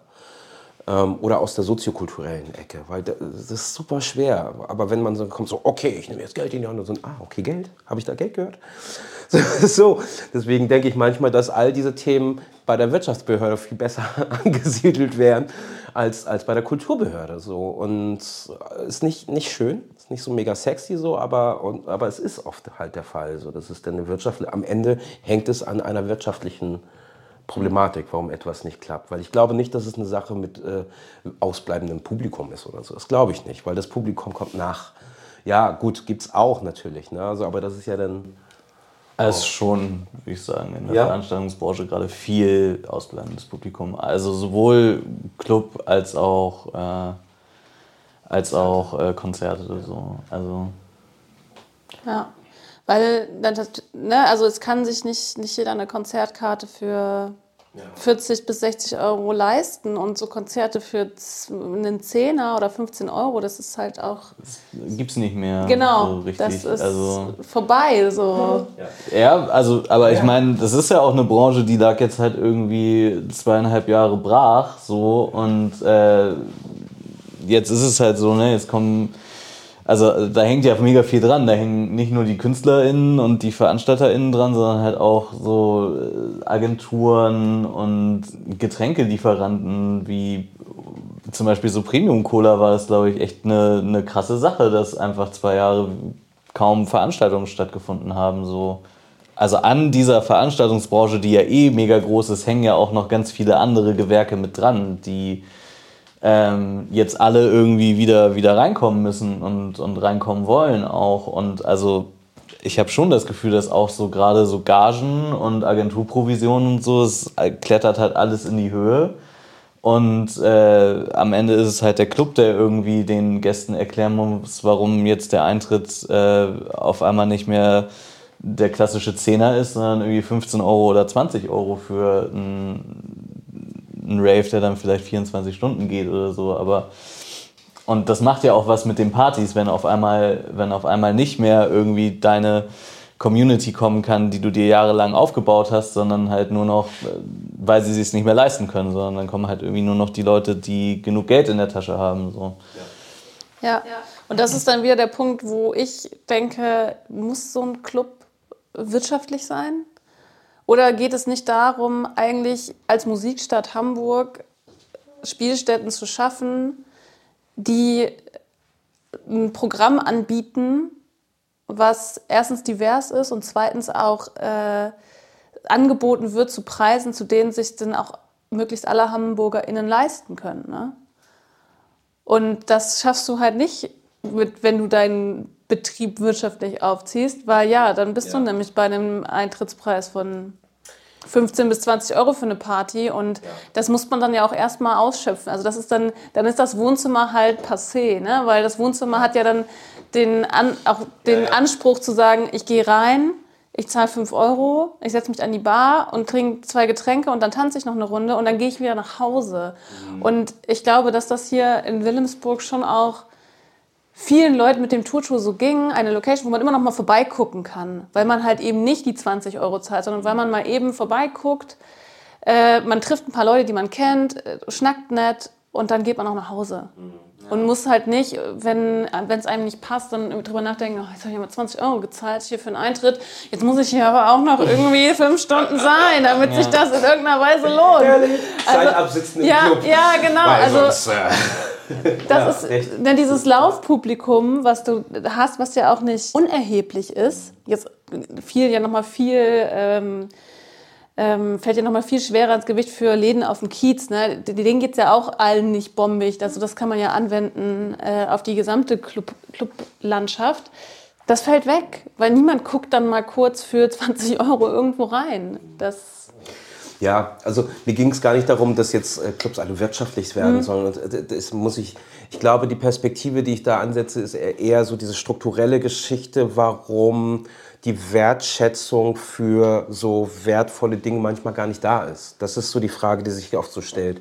Und dann ist es so, weil ich dann oft feststelle, ah, okay, die Menschen, die ich gerade versuche zu überzeugen, die hören auf dem Ohr nicht. Fertig. Und da kann ich denen noch was hinstellen. Oder noch mehr Name-Dropping oder was auch immer man denn so anführt, so. Ähm, das, das funktioniert dann auch mal ein bisschen oder so, wenn dann, aber auch nur zufällig oder, aber nee, letzten Endes geht es ganz oft halt überhaupt nicht um die Werte, die wir, sage ich mal, in der Kultur gut finden oder warum wir das tun, warum Musik gut ist, warum Tanzen gut ist und warum all diese Dinge irgendwie wichtig auch sind. Das ist oft landet das nicht bei Menschen, die entscheiden, ob man das unterstützt oder nicht, sondern die gucken auf andere Parameter. Das ist, ich will nur sagen, dass dieser Blick gerade einfach vorrangig für mich ist, ohne zu sagen, nee, das muss jetzt hier alles wirtschaftlich sein, so, sondern ähm, eigentlich ist ja auch eigentlich äh, eher auch eine Frage. Ne? Also ist das, wär, wäre das ein Weg zu sagen, wir rennen jetzt nicht mehr zur Kulturbehörde, sondern einfach nur zur Wirtschaftsbehörde und sagen, ja, ja, ja, Hafen und wir, wir sind die Kreativgesellschaft. So, was auch immer das bedeutet. So. Und wir machen die Dinge und wir sind Zuarbeiter und Zuarbeiterinnen und, und Musiker und Musikerinnen und Grafiker und Grafikerinnen. Und das ist, das ist einfach, ein, wir haben ja gerade gehört, das ist ja nicht irgendwie, äh, äh, es geht hier nicht um Peanuts, sondern, sondern es wird viel Geld auch umgesetzt. Es geht einfach nur um die Sichtbarkeit und dass man die eher darüber herstellt, dass man irgendwie so eine große, fette Zahl hinstellt und sagt so, das, das setzen wir alle um hier so. Und das setzt die Automobilindustrie um. Das ist mehr. Und dass ich das Gefühl habe, wie, das ist ein bisschen auch, ne, dass, dass, dass manchmal das ein stärkeres Argument ist als all die Ideal, äh, ne, die, die, die, die wirklichen Argumente eigentlich und nicht die Scheinargumente. Ähm, da in, ich sag mal, in dieser Klemme stecke ich, mhm. so gedanklich so. Und deswegen verstehe ich das voll und äh, dass man sagt, ja, Mann, ey, das muss doch nicht immer und das äh, geht ja. Aber ich, äh, ja, bin da einfach zu, zu oft äh, äh, enttäuscht worden, so dass man sagt, Mann, das ist doch viel zu wichtig und es ist so vielen Menschen wichtig, dass das hier stattfindet. Ja, nee, ist, ist nicht. So. Ähm, ja, danke auf jeden Fall, dass ihr hier wart und äh, mit mir über Räume gesprochen habt und äh, sehr viel eure Meinung kundgetan habt. Ähm, ja, das war auf jeden Fall jetzt die letzte Folge von der zweiten Staffel Listen to Your Neighborhood. Ähm, ja, danke auch nochmal an das Bürgerhaus Wilhelmsburg, dass wir das machen durften. Ähm, auch, dass wir das heute hier vor Ort machen durften. Ja, auf jeden Fall vielen Dank. Und ähm, ja, auch an unsere ZuhörerInnen und äh, wir hoffen, dass wir vielleicht auch da so ein bisschen einen Raum zur Auseinandersetzung mit diesem Thema irgendwie öffnen konnten und ähm, ja, dass irgendwie klar geworden ist, dass das jetzt nicht nur Wilhelmsburg betrifft, aber dass sich das hier irgendwie ganz gut abbildet in diesem kleinen Mikrokosmos, in dem wir leben. Okay, danke. Vielen Dank. Tschüss. Und tschüss. Listen to Your Neighborhood ist ein Podcast des Netzwerks Musik von den Elbinseln des Bürgerhaus Wilhelmsburg. Dieser Podcast wurde gefördert von Kulturgemeinschaften, einem gemeinsamen Förderprogramm für digitale Contentproduktion in Kultureinrichtungen der Beauftragten der Bundesregierung für Kultur und Medien und der Kulturstiftung der Länder.